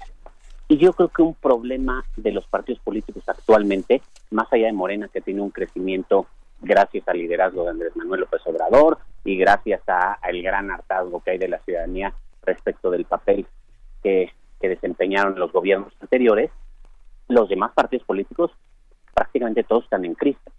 Todos ahorita están en un proceso de verificar sus padrones y renovar sus militancias y demás pero a la ciudadanía no le interesa, no hay incentivos para formar parte de un partido político. ¿Por qué? No solo por el desprestigio propio de los partidos políticos, sino por no hay incentivo alguno. Las candidaturas se las reparten entre los cuates, entre el grupo en el poder, los cargos dentro del partido también son para los cuates, para el grupo en el poder. La verdad es que no hay incentivos para participar en un partido político. Hay, partidos como el PRI que dice que tiene una militancia de 5 millones de, de, afiliados. La verdad es que no lo refleja ni en su votación ni en sus ejercicios internos. Y en el caso de Morena, pues uno, a mí me parece que si quiere hacer las cosas bien como partidos políticos, si quiere conservar su base, tiene que acudir a su base, tiene que mostrar que ser militante en Morena trae algunos eh, beneficios o hay alguna conexión con esa militancia y tendría que preguntarles a ellos quién quieres que sea tu líder nacional. La verdad es que el método de encuestas es un método que se ha usado desde hace tiempo cuando las candidaturas están polarizadas, cuando se ve que va a haber conflictos, se hacen dos o tres encuestas y el mejor resultado. La metodología nunca se conoce o rara vez se conoce, siempre las encuestas son muy cuestionables, eh, la base a la que se pregunta también es muy cuestionable. La verdad es que a mí el método de encuestas no me gusta, se me hace que es una salida muy fácil y es una salida para poder controlar el resultado. Ya pasó aquí cuando se tenía que definir quién iba a ser el, candidato presidencial o cuando se tenía que definir quién iba a ser el candidato a jefe de gobierno. Es algo que Andrés Manuel López Obrador ya ha utilizado en diferentes momentos el tema de las encuestas. A mí en lo personal me parece que ni es el método más democrático, ni es el método idóneo dentro de un partido que está en construcción, que tiene que reforzarse y que lo que busca es al menos mantener el, los triunfos electorales que ha tenido o que tuvo en 2018. Sería una manera más sencilla, ¿no? También más fácil eh, frente a lo que dictan los estatutos de hacer asambleas distritales, es decir, ir, ir desde el nivel eh, del municipio, digamos, hacia arriba, ya hacia el Congreso eh, Nacional. ¿Cómo, cómo, ves esto? ¿Cómo ves esta cuestión? bueno, ¿no? O sea, ¿cómo, cómo, ¿cómo lo ves? A ver, me, me parece que los estatutos de los partidos políticos contemplan esquemas para que las militancia sea quien los tome. Contemplan esquemas mucho más democráticos. Los estatutos de los partidos políticos, la normativa de los partidos políticos es revisada por la autoridad electoral para garantizar que sea democrática. En el momento en el que se desconoce esto, en el momento en el que este, se busca una, una metodología alterna, no solo se está desconociendo la normativa del partido político, sino que se está optando por mecanismos menos democráticos, pero que nuevamente son mucho más sencillos y que lo que probablemente lo que se busca es evitar la polarización del partido político o evitar enfrentamientos o evitar la división del propio partido. Estamos por despedirnos, pero Arturo Espinosa Alcilis, ¿tú crees que, que esto pueda tener alguna repercusión eh, en la autoridad, eh, desde la autoridad electoral? Es decir, que cambien de esta manera, eh, si es que es lo que ocurre, el método de elección del que estaba ya en sus estatutos establecido. ¿Crees que pueda tener alguna repercusión para Morena? Mira, yo creo que es una elección que sin duda va a ser compleja, es una elección que todavía falta mucho por decidirse, aún aunque lo deseable es que ya estuvieran definidos la metodología, las reglas, el esquema que se va a seguir, la verdad es que no. Creo que es una elección que muy probablemente puede acabar judicializada porque nuevamente el juego político es muy alto, el juego político que hay, la importancia que tiene de dirigir al partido político hoy en día más grande y más relevante del país también es muy alta, me parece que sí puede, sí hay mucho riesgo, ¿no? Y la elección, además, esto es muy importante, no solo es relevante para Morena, me parece que es relevante en todo el contexto político nacional y también en gran parte de los contextos políticos locales. Entonces, creo que sí, sí es una elección que va a ser complicada, es una elección en la que pueden salir no, no solo dividido por Raspado Morena, sino también la autoridad electoral. Es una elección en la que todavía hay mucha incertidumbre y se supone que estamos a unos meses de que ocurra, ¿no? Claro, bien, pues Arturo Espinosa Silis, eh, muchas gracias. Bueno, ya como podrás imaginar esta cuestión de eh, la controversia del fraude o no fraude electoral en 2006 y 2012, pues está en nuestras redes sociales también con quienes nos escuchan. Dicen, bueno, eh, todos sabemos quiénes son, cito a, a, R. Guillermo, todos sabemos quiénes son los personajes asignados al INE en el sexenio pasado. Hay que hablar claro, son impuestos. Bueno, ahí te dejo con ese comentario también. pues una, un, un debate larguísimo, pero te agradecemos mucho esta lectura sobre el proceso interno para elección de dirigencia en Morena. Arturo Espinosa Silis, director de Estrategia Electoral. Muchas gracias. Muchas gracias a ustedes. Hasta, pronto. Un saludo, hasta luego. Gracias, gracias Arturo. Pues veremos, creo que faltan, bueno, son pocos días en noviembre. En noviembre deberán pues ya tener este método claro y pues lanzarse, lanzarse ya a la campaña interna de, bueno, a la elección, según el método eh, que, que decidan, a la elección de la dirigencia de un partido como Morena de cara a las elecciones del 2021. Entonces, bueno, pues vamos con lo siguiente, Vicky. Sí, vamos, vamos a seguir. Ayer platicábamos de estas joyas de la fonoteca y de este material que afortunadamente resguarda eh, y que, bueno, nos ha hecho llegar la jefa de la fonoteca de Radio UNAM, Yolanda Medina. Y bueno, y vamos a escuchar Ordaz Baja la Potencia de Radio UNAM en el 68. Joyas de nuestra fonoteca.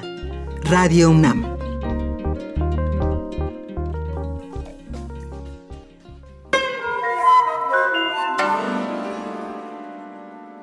Buenos días. Continuemos con las joyas de 1968. La madrugada de julio de ese año, el ejército destruyó la puerta labrada del siglo XVIII de la Preparatoria 1 de San Ildefonso al disparar contra los aproximadamente 300 estudiantes que allí se resguardaron un bazucazo.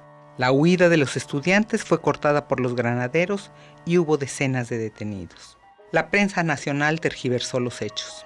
En comentarios anteriores, les presenté el papel que desarrolló Radio UNAM durante los acontecimientos. Carlos Monsiváis se convirtió en un cronista de los hechos con su especial ironía. En su programa dominical del cine y la crítica, donde parodiaba las noticias nacionales de una prensa vendida al gobierno. El bazucazo provocó una serie de agresiones contra la universidad y el movimiento estudiantil que se vieron reflejadas en el espacio a su cargo. Después de eso, Monsiváis dijo, el humor nos estuvo negado. La potencia de Radio UNAM fue disminuida por órdenes de Díaz Ordaz a solo 5.000 watts.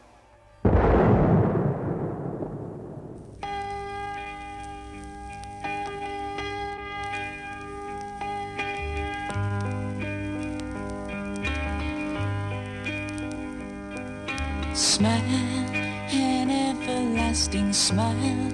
Her smile can bring you near to me. El cine y la crítica.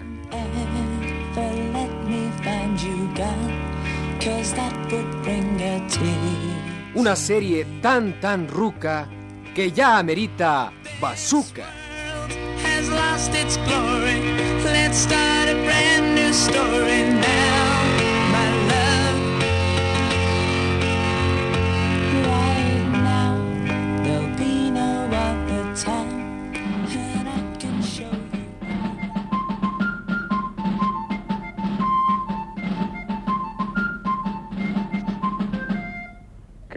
Dejen toditos los libros abiertos. Ha sido la orden que dio el general. Que todos los niños estén muy atentos.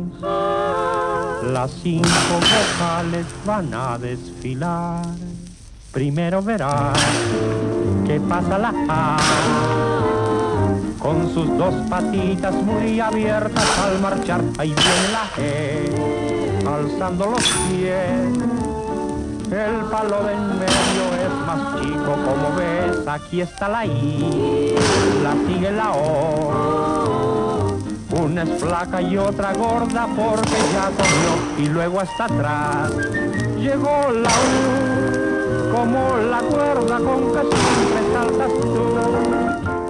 Señoras y señores, muy buenas tardes. Nos hallamos en el primer Congreso Nacional de Medios Masivos de Comunicación.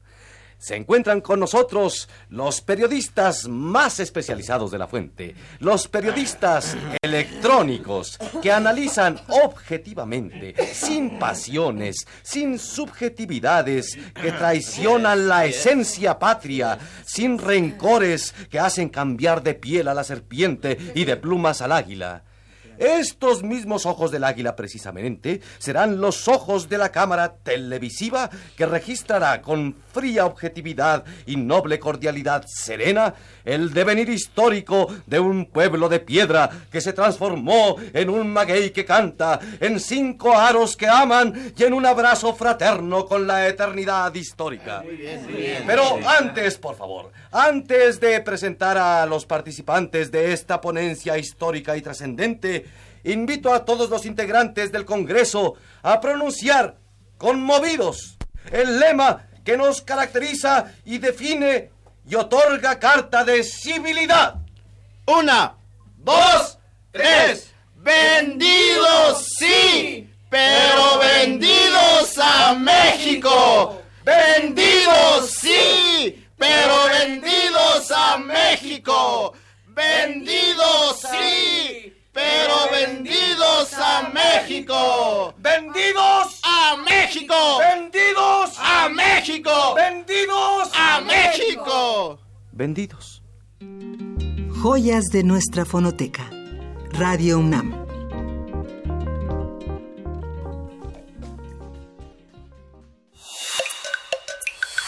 Primer movimiento. Hacemos comunidad. Nota nacional. Están catalogadas en el sistema de clasificación de Si revistas esto lo publica mexicanas la de prensa, ciencia y tecnología. cancelan las Olimpiadas. Hemos sido tolerantes hasta excesos criticados. Todo tiene un límite. Responderemos con un llamado a la paz, a la libertad. La pelea está allá afuera, no aquí, no entre nosotros. Si vas a salir con Berry, no vas a salir de ahí. No sé tú, no sé el movimiento, yo ya tengo miedo, carnal. Nos dijeron que ya se está llenando Tlatelolco.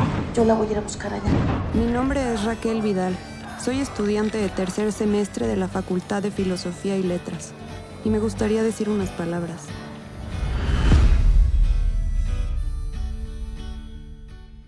Escuchamos una parte del extracto de la película Olimpia que el pasado viernes se estrenó en salas de cine de la UNAM y eh, comerciales también, salas comerciales. Esta cinta, Olimpia, dirigida por José Manuel Cravioto y protagonizada por Nicolasa Ortiz Monasterio, Luis Curiel y Daniel Mandoki.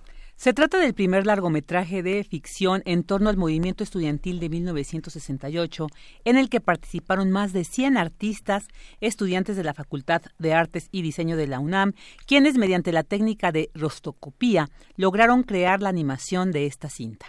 Olimpia es producida por la Universidad Nacional Autónoma de México, formó parte de la clausura de la primera edición de Arcadia, muestra de cine rescatado y restaurado en septiembre de 2018, organizada por la Filmoteca de la UNAM.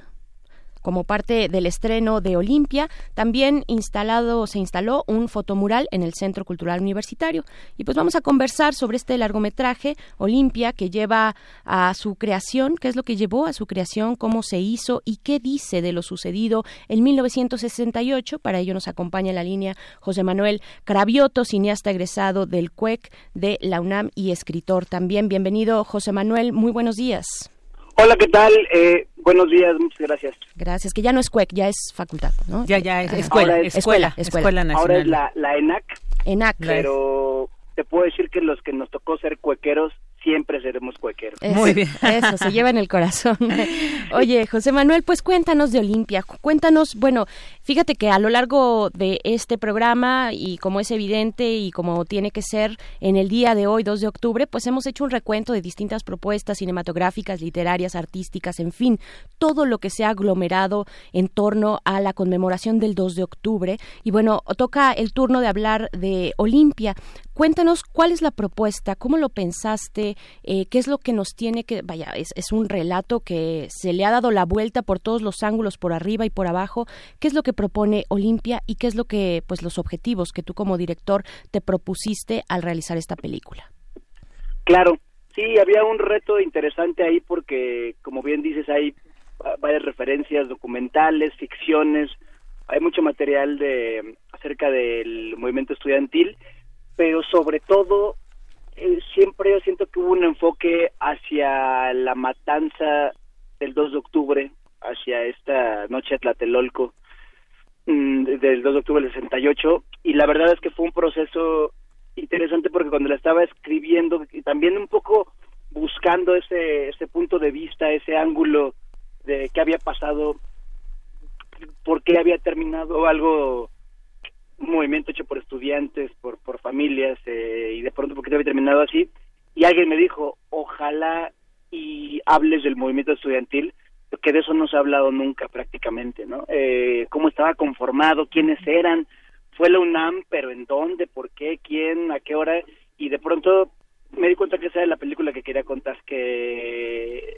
que el enfoque que quería darle, y creo que ese es el, el que el enfoque nuevo que se aporta con, con Olimpia, es hablar del movimiento estudiantil, a un nivel, eso a un nivel formal, ¿no? Ya a la hora de hacer la película, en un nivel personal, te puedo decir que es un tema que me ha interesado desde que soy bastante joven me- y me llamó la atención no porque te dijera, bueno, es que a los ocho años me interesaba mucho en la política, sería un, un poco eh, extraño que un Sí. niño se interesara tanto.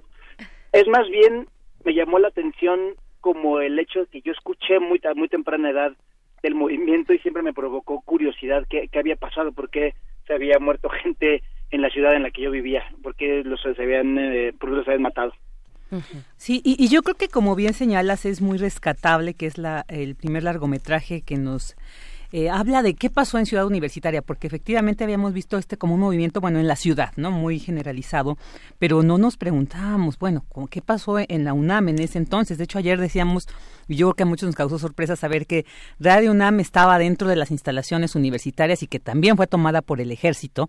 Entonces, son estas cosas que también se vivieron dentro de la UNAM y qué importante que además tú siendo un egresado de esta de nuestra máxima casa de estudios, pues desde esa mirada también nos muestres. Pero también quisiera preguntarte, ¿por qué utilizar la técnica de rotoscopía? O sea, ¿qué, qué objetivo buscabas al retomar esta técnica? Y bueno, en primera, ¿por qué? Pero también, ¿qué buscabas con esto? ¿Qué, qué matiz le querías dar a esta narrativa cinematográfica que tú presentas en Olimpia? Claro, mira, comencé diciéndote que sí, que yo eh, siendo egresado de la escuela, me gustaría com- comenzar diciéndote por ahí, la verdad es que cuando yo entré a hacer cine, pues quería capacitarme como director, formarme como director, hacer películas de ficción con, con actores, este, películas, hacer las películas que a mí con las que yo crecí, in- intentar saber hacerlas y por eso yo entré a estudiar cine motivado por esa eh, vocación o sentimiento de contar historias. Pero la verdad es que hay que decirlo, en la UNAM desde que pones el pie, yo creo que pasa en cualquier carrera, hay una mística, una energía y que es, la verdad es que los, maestros son mucho precursores de este sentimiento en el cual, por más que no le quieras entrar a los temas de frente y que creas que te vas a dedicar simplemente a la, al, mm, pues a la profesión en la que te estás preparando, la realidad es que en la UNAM no, siempre hay un, hay un tema de involucrarte con en dónde estás, por qué estás ahí sentado, ¿no? En esa, en esa aula y en ese y en ese pupitre y en esa mesa y, y eso es algo que, que nos que me pasó en el, eh, te digo desde el CUEC es decir están aquí estudiando cine pero esta escuela de cine se logró por un grupo de jóvenes que quisieron que se enseñara el cine y que la, y la tuvieron difícil en el 68 y ha sufrido este un proceso. Eso para contarte también un poco de la de la UNAM y por qué hacer una película como como egresado de la, de la misma aunque yo estudié en la colonia del Valle en el viejo CUEC pero pero la, la mística físicamente no importa si estás en CU o no esa mística se, se, se siente y se contagia y la, la, la gente lo sabe que está ahora estudiando o que es egresada de ahí. Eh, en el caso de la rotoscopía yo quería que tuviera una manera distinta de abordarse visualmente la película para que la gente pudiera absorber de alguna manera la, la película de, de, de otra de otra manera que fue una experiencia distinta utilizo el material de la película El Grito, película definitiva para, Sí. para del movimiento estudiantil documental hecho por, por cuequeros, por mis maestros, y entonces quería que ese material al utilizarlo también fuera reimaginado, eh, cómo lo podía yo llevar a una nueva generación que no necesariamente es cinéfila o está involucrada con la UNAM o está involucrada con el movimiento, y para mí, para que tuvieran un alcance mayor, y la verdad es que creo que se logra en el momento en el que estamos estrenando en salas comerciales, es que película no solo es una animación, es un thriller. No hay, eh, es una historia en la que yo quiero que la, la mayoría de joven y público en general, aunque no seas del UNAM, te metas y, y vivas por unos momentos de lo que sucedía. Para mí la rotoscopía le daba esa capa en la cual al pintar encima de ella, al ser una pintura en movimiento, pudieras dejarte llevar más por los sentimientos y no por si es de época o no es de época, sino de qué te querían decir esos eh, estudiantes, ¿no? Claro, que es un lenguaje también muy cercano, tal vez al, al cómic, por supuesto, a la animación, ¿no? Que decir, pero, pero muy cercano, pues, a todos estos formatos. ¿Cómo es, eh? ¿Cómo funciona, digamos, de manera técnica, eh, eh, utilizar la, la rotoscopía? ¿Es, es, es, es una máquina? ¿Cómo, ¿Cómo funciona esto? Sí, en realidad puede haber eh, muchas técnicas, pero básicamente consiste en que utilizas el fotograma y lo manipulas, le dibujas encima, vamos a llamarlo, es la manera como más fácil se podría definir. Tú eh, estás dibujando encima del cuadro del cuadro de cine de la fotografía, recordando que son fotogramas en movimiento. Entonces aquí lo que hicimos fue precisamente una vez filmada la película fue pintar encima de pintar encima de ella de manera digital. Digital, no como Melier, ¿no? Que, que Melier, pues, pues, en sus fotogramas, pues ahí le hacía un arte casi, casi con pincelitos, ¿no? Exactamente. sí, es- en este caso fue de alguna manera es un punto medio, porque fue digital porque utilizamos eh, software de, de diseño, de dibujo, pero fue hecho a mano, pues porque al final esos cuadros eh, se dibujan a mano, aunque aunque se utiliza la computadora, se utiliza una pues un pincel digital, pero el trazo es completamente manual. Entonces sí, eh, te podría decir que se cruzan los mundos de la rotoscopía y la intervención digital moderna con la antigua, que es una técnica pictórica que se utilizaba, como bien eh, apuntas, desde la época de, del- genio Melier. Claro. Oye, José Manuel, ¿y cómo fue coordinar a 100 artistas que aquí, bueno, mencionamos son los que también forman parte de este equipo que, que realizaron eh, Olimpia? Pero ¿cómo fue coordinar a tantos? Porque hablar de 100 artistas no es cualquier cosa y que, bueno, dejaran eh, ahí impregnado su arte. Y quisiera decirte cómo fue precisamente también su participación. Claro, pues la verdad es que fue una tarea de alguna manera titánica, porque no, no teníamos un referente en México de cómo se hacía una película enteramente rotoscopiada. Hay ejemplos de cortometraje, hay ejemplos de mm, eh, publicidad, incluso de películas modernas especiales, pero no existen un referente en cuanto a... mm, Ay, estamos, estamos perdiéndote un poquito, es- estamos perdiendo un poco la comunicación con José Manuel Cravioto. Eh, Estamos hablando de esta película Olimpia, esta, pues que tiene esta cualidad, este formato de rotoscopía. Digamos que es como un diálogo entre live action, es decir, actores de carnita y hueso, ¿no? Con la animación por encima, ¿no? Ya, ya estás de vuelta, José. eh, te escuchamos, José Manuel. Sí, se, se perdió un poco la conexión. Sí. Te decía que sí, que como no había un antecedente de cómo realizar una película enteramente así, hubo que diseñarlo al interior de la producción. La verdad es que fue definitivo que, que la gente de, de la, nuestros coproductores de, de la UNAM, eh, la UNAM como coproducción, nos apoyara para que se abrieran las puertas a invitar a, a toda la, a la mayoría de la comunidad universitaria, sobre todo instituciones que tienen que ver con el arte, para que dijeran, eh, sabes que yo le entro a tu película Olimpia. Entonces, de entrada fue, la verdad, fue muy divertido porque fue un poquito copiar las brigadas estudiantiles de los 60, en las cuales líderes estudiantiles lideraban ciertos grupos, ciertas eh, de cantidades de entre 20 y 30 estudiantes, o entre 15 y 30, y de pronto me di cuenta que ne- necesitaríamos como una una manera de agruparnos entre en- entre la gente que dibujaba y la gente que coordinaba esto es no solo hay que hablar no solo fueron estudiantes fueron también maestros que coordinaron estos estos equipos fueron básicamente cuatro maestros que coordinaron cuatro equipos de 25 estudiantes y de esta manera lo íbamos diseñando, ¿no? Entonces era qué pinceles vamos a usar, qué paleta de colores, cuáles son los tiempos de entrega, cómo se conforma la entrega.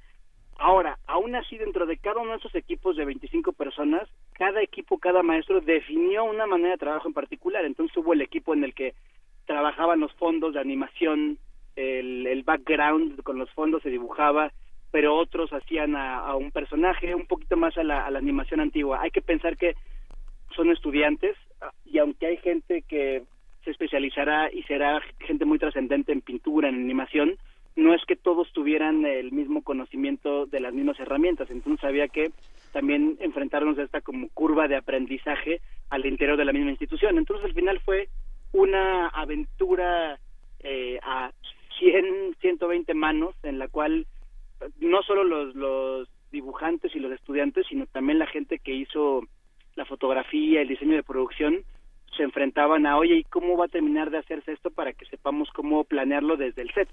Fue, fue una experiencia, la verdad, este, muy, muy interesante, complicada, pero eh, te enseña que se logran cosas, eh, colaborando se logran cosas impresionantes. Sin duda.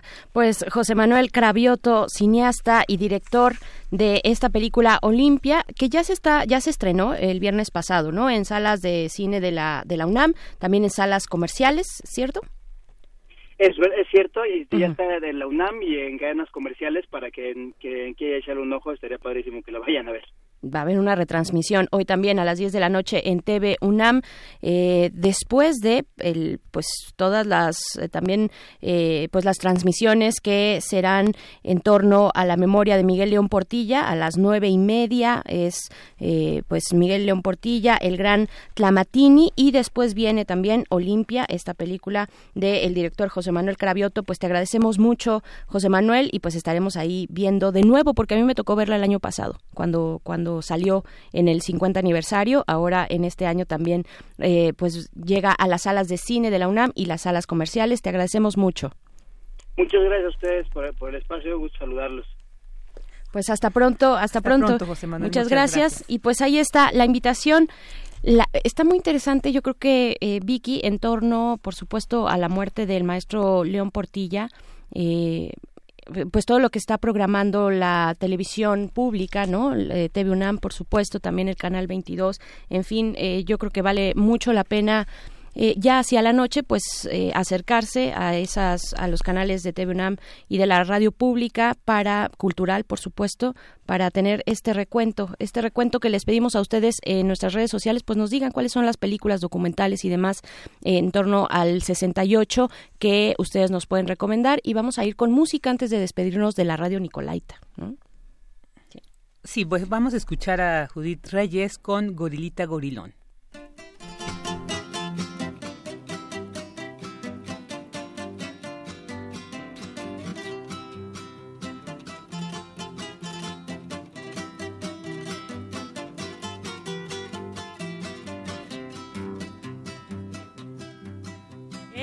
Gobierno de hoy en día nos vigila el pensamiento. Este no es el porfiriato, pero es parecido al cuento. Se amenaza al estudiante con la represión al día. Y el prestigio de la escuela en manos de la policía. Uno y uno suman dos, dos y uno suman tres gorilita, gorilón, qué feo te ves. Uno y uno y otro más, salta y brinca para atrás, gorilita, gorilón, qué feo estás.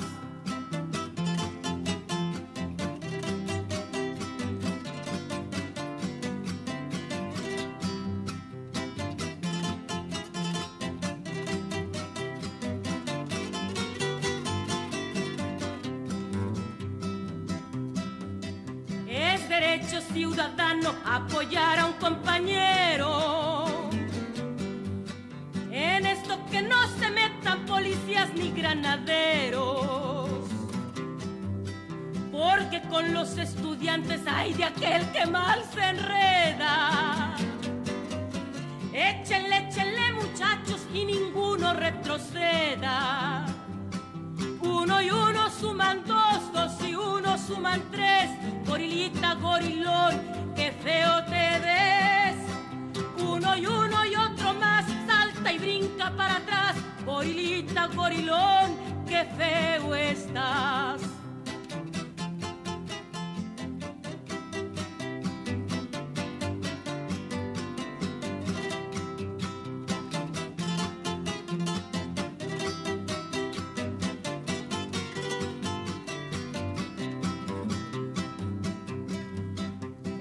Gobierno que ahora manda soldadotes a mi escuela. Me reprime y me sofoca y la sangre me revela. Gobiernito, gobiernito de la negra tradición. Se parece al que mi abuelo le hizo una revolución. Uno y uno suman dos, dos y uno suman tres gorilita, gorilón, qué feo te ves. Uno y uno y otro más, salta y brinca para atrás, gorilita, gorilón, qué feo estás. Síguenos en redes sociales. Encuéntranos en Facebook como Primer Movimiento y en Twitter como arroba PMovimiento. Hagamos comunidad.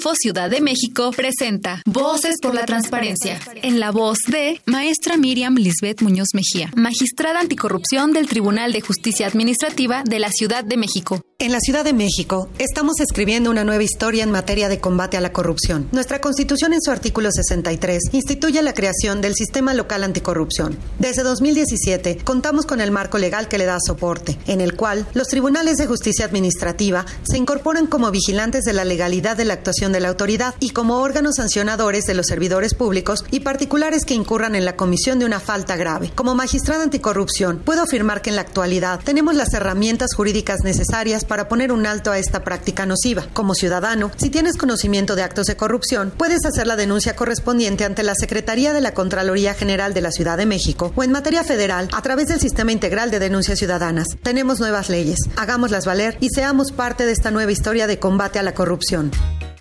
La Ciudad de México tiene una nueva ley de participación ciudadana. Conviértela en tu herramienta de decisión.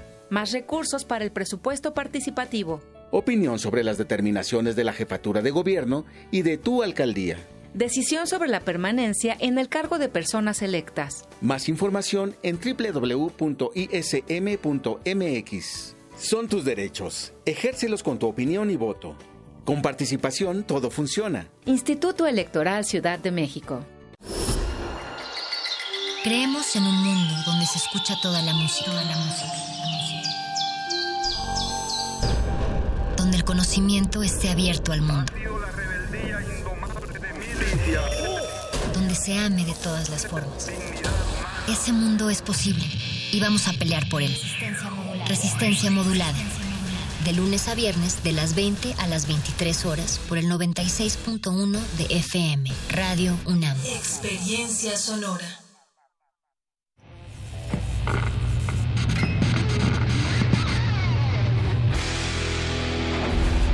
¿Recuerdas esta música?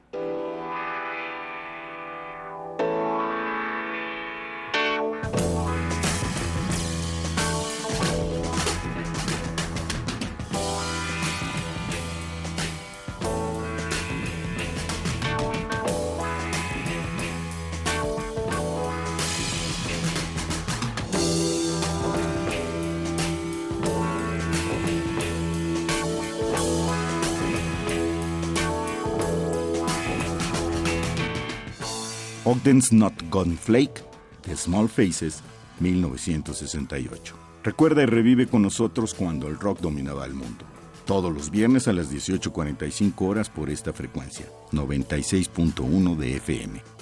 Radio UNAM, Experiencia Sonora.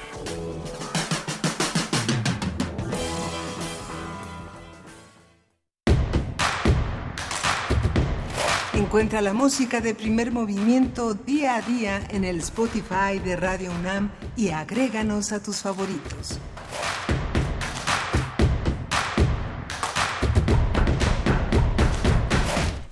Buenos días, estamos de vuelta aquí en Primer Movimiento en este miércoles 2 de octubre, eh, pues bueno, conmemorando por supuesto los 51 años de la matanza en Tlatelolco. Estamos en esta cabina. Vicky Sánchez, ¿cómo estás? Eh, compañera de Prisma RU, ¿cómo estás Vicky? Muy bien, muy contenta, pues ya en este último día que me toca aquí cubrir a nuestro querido Miguel Ángel Quemain, pero pues muy contenta también.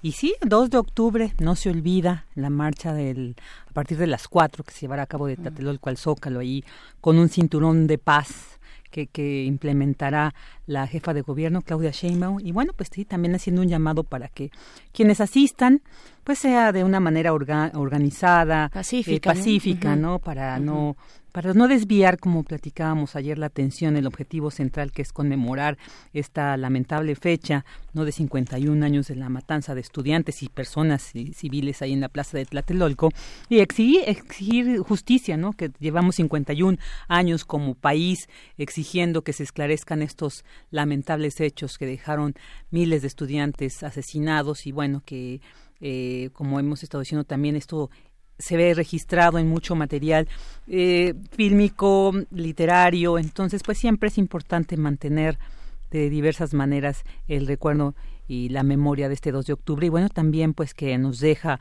nuestro más grande Tlatuani, no Puma, don Miguel León Portilla, que nos ha dejado todo un legado, un gran legado, yo creo que eh, invaluable legado que nos ha dejado en torno a las culturas indígenas de nuestro país, a, esta, a este rescate que hizo de la lengua del náhuatl. ¿no? Él hablaba, era un excelente, eh, hablaba muy bien esta lengua, la rescataba, decía, pues casi, casi la tenemos que integrar a los programas de estudios porque pues tendría que ser como el español. Y, y bueno, ojalá algún día se, se lleve a cabo. Y pues sí, ya estamos en la tercera hora de primer movimiento Así es. aquí. Así es, aquí, aquí en Radio UNAM. Y bueno, dentro de Dentro de lo que va a significar esta marcha a las 4 de la tarde, eh, bueno, de- decir que también es para acompañar a los integrantes del Consejo Nacional de Huelga eh, y este también a partir del llamado de hacer un- una marcha pacífica, ¿no? Por acá Flechador del Sol, pues los recuerda, hace una mención de Nacha Rodríguez, Luis González de Alba, Luis Tomás Cervantes, eh, Cabeza de Vaca, Marcelino Perelló, Raúl Álvarez eh, Garín, Eduardo del Valle, de Valle Espinosa, Martínez de la Roca, Gilberto Guevara, Niebla, Roberto Escudero Fel- eh, Félix Hernández y Gamundi, Pablo eh, eh, Gamundi, Pablo Gómez y Álvarez también. Bueno, ahí presentes este pues Consejo Nacional de Huelga.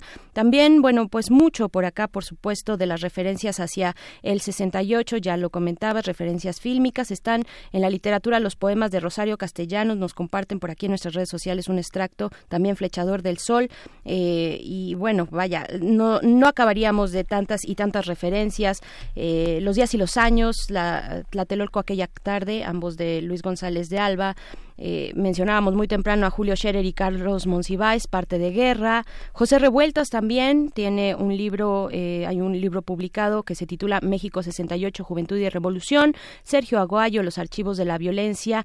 En fin, los documentales, el de Carlos Volado, Tlatelolco también eh, se llama así, Tlatelolco Verano del 68, de Carlos Volado eh, y de la que hizo también la misma, eh, pues la miniserie documental de Tlatelolco, El Grito, eh, de Leobardo López Arreche, que fue transmitido ayer en TV UNAM. Bueno, claro, yo creo que Rojo Amanecer es de las películas más conocidas, ¿no? De más populares. La más emblemática. De ¿no? Jorge Fons, así es más emblemática. Los ecos del 68 de Arturo Rodríguez, que son los testimonios de 10 de los sobrevivientes del Consejo Nacional de Huelga. En fin, y también aquí en, en Radio UNAM estaremos a lo largo del día compartiendo con ustedes, transmitiendo pues distintas cápsulas, distintos eh, pues memorias sonoras, tanto del movimiento del 68 como de la partida del maestro Miguel León Portilla. Ya tenemos confirmado, pues ya está eh, confirmado que será el día de mañana a las 10 de, la mañana el homenaje en Bellas Artes al maestro Miguel León Portilla. Así es que, bueno, Ahí está también esta, esta cita. Y pues bueno, les agradecemos sus comentarios en redes sociales. Sigan, continúen cuáles, cuáles son las referencias, sus libros, sus poemas favoritos acerca del 68 o también acerca del maestro o escritos por el maestro León Portilla. Vamos a tener una mesa interesante, una mesa que ya estaba este, acordada, que se las debíamos desde el lunes, la, la encuesta nacional de victimización y percepción de la seguridad pública, la INVIPE 2019, que eh, pues ya publicó el INEGI. Lo vamos a conversar en unos momentos más, pero antes vamos con la poesía necesaria. Primer movimiento. Hacemos comunidad. Es hora de Poesía Necesaria. Bueno, por supuesto que hoy la poesía está dedicada al maestro Miguel León Portilla ante pues la noticia de su muerte el día de ayer y pues el centro de su pensamiento, lo sabemos, lo hemos dicho, eh, no solo estaban los hechos y su interpretación, sino también las letras, los hechos históricos, sino también las letras, las letras, las palabras coloridas multicolor de la identidad indígena que hoy decimos de los pueblos originarios. Letras y palabras que con seguridad hoy nos acompañarán, acompañarán al maestro León Portilla en su camino al Mitlán. Eh, pues vamos a escuchar dos poemas. El primero se titula Por todas partes serpiente y en segundo lugar estará escucharán el poema Cuando muere una lengua, también de León Portilla, en eh, este, este último en homenaje a otro grande, a Carlos Montemayor, que escribió el maestro Portilla. Y bien, en la música, la verdad es que fue más o menos complicado pensar en algo que pudiera acompañar eh, algo tal como la poesía de León Portilla. Y hay nuevas propuestas, por supuesto, muy interesantes, que de eso se trata también, la, pues, digamos, el legado de León Portilla, ¿no? De acudir a, lo nuevo y también a lo anterior. Eh, propuestas musicales interesantes de jóvenes cantando en sus lenguas originarias a través de, por ejemplo, ritmos pues ya mucho más contemporáneos como el hip hop y, y, que quiero pues que quede ahí, digamos, la recomendación, ¿no? Un ejemplo es, es Juan Sant, joven totonaca, que ha estado en los micrófonos eh, de, esta radiodifusora, pero sin embargo lo que me interesaba eh, al momento de pensar la música es también ilustrar una época, y un entorno que reunió a distintos personajes, que impulsó ideas de un México moderno, pero crítico también, eh, crítico, por ejemplo, desde la academia hacia las formas en las que los gobiernos del siglo pasado pretendían incorporar a los pueblos indígenas en un proyecto de México contemporáneo, lo que significó también, pues, diluir la polisemia de los pueblos originarios, eh, ya sea romantizándola a través del folclore o bien eh, también invisibilizándolos en pos de un proyecto de nación moderna unificada, ¿no? Así que, bueno, en la música vamos a acompañar a la poesía de León Portilla con Silvestre Revueltas. Lo que vamos a escuchar es el segundo movimiento de La Noche de los Mayas. Este segundo movimiento se titula Noche de Jaranas, dirigida, dirigida por Alondra de la Parra con la Orquesta de París. Y pues vamos ahora sí con la poesía. Lo primero que vamos a escuchar es Por todas partes, Serpiente. Lagarto, signo de flor, rostro, corazón de serpiente, ojos, colmillos. En la cueva, en el monte, águila, tigre, plumaje, serpiente que amanece en el agua, en el cielo, en la tierra, vida, muerte, escamas de pez, tierra, lagarto. Nuestra madre, signo de flor, nuestro padre, lagarto, su signo, dos veces serpiente, su monte, su rostro, serpiente de nubes, agua, su cuerpo, feldellín de serpientes, pez, águila, tigre, lagarto, en la noche, en el viento, mujer serpiente, de plumas dos veces serpiente, ojos, colmillo, tu cuerpo, tú, noche, viento, por todas partes, serpiente. Y en el homenaje a Carlos Montemayor, esto se titula Cuando muere una lengua. Cuando muere una lengua, las cosas divinas, estrellas, sol y luna, las cosas humanas, pensar y sentir, no se reflejan ya en ese espejo. Cuando muere una lengua, todo lo que hay en el mundo, mares y ríos, animales y plantas, ni se piensan ni pronuncian con atisbos y sonidos que no existen ya. Cuando muere una lengua, entonces se cierra a todos los pueblos del mundo una ventana, una puerta, un asomarse de modo distinto a, cuantos, a cuanto es ser y vida en la tierra. Cuando muere una lengua, sus palabras de amor, entonación, de dolor y querencia, tal vez viejos cantos, relatos, discursos, plegarias, nadie, cual fueron, alcanzará a repetir. Cuando muere una lengua, ya muchas han muerto y muchas pueden morir. Espejos para siempre quebrados, sombras de voces para siempre acalladas. La humanidad se empobrece.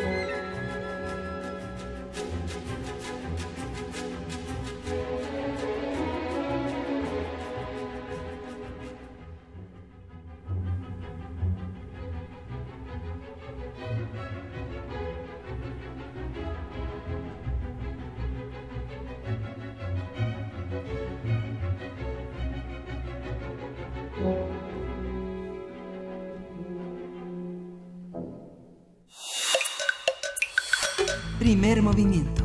Hacemos comunidad. La mesa del día. De acuerdo con la encuesta nacional de victimización y percepción sobre seguridad pública, la ENVIPE 2019, en el 33.9% de los hogares mexicanos hubo al menos una víctima de delito. El documento también señala que se registró una disminución del 1.43% en la tasa de víctimas entre 2017 y 2018.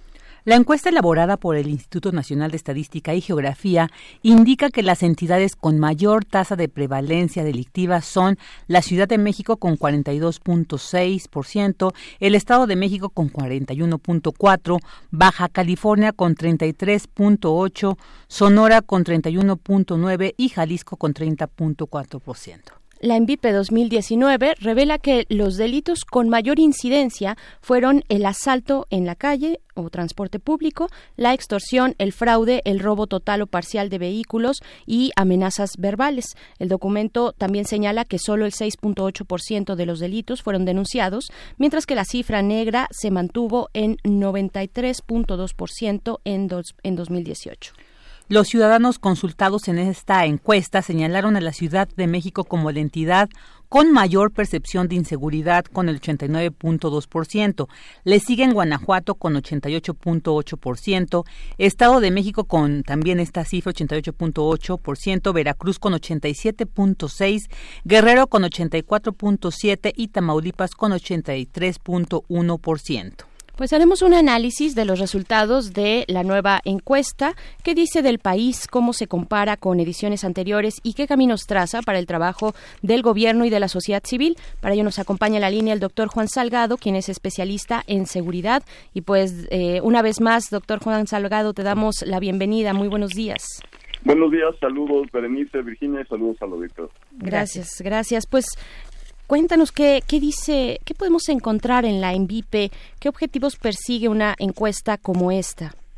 Bueno, la ENVIPE, la encuesta de victimización del INEGI, es un instrumento de bastante calidad, hay que decirlo, eh, está validado internacionalmente y también hay una oficina de las Naciones Unidas contra la Droga y el Delito que está instalada en el INEGI eh, a partir de un centro de excelencia que se dedica pues a revisar la calidad de los cuestionarios, de, digamos, toda la estructura de los datos que se recopilan en, la encuesta y asimismo, pues es un instrumento que actualmente, pues es eh, uno de los más robustos en la región, en América Latina. Obviamente, en Estados Unidos, en Reino Unido, tienen muchos más años haciendo encuestas de victimización y esto les permite, pues, tener series de tiempo más largas.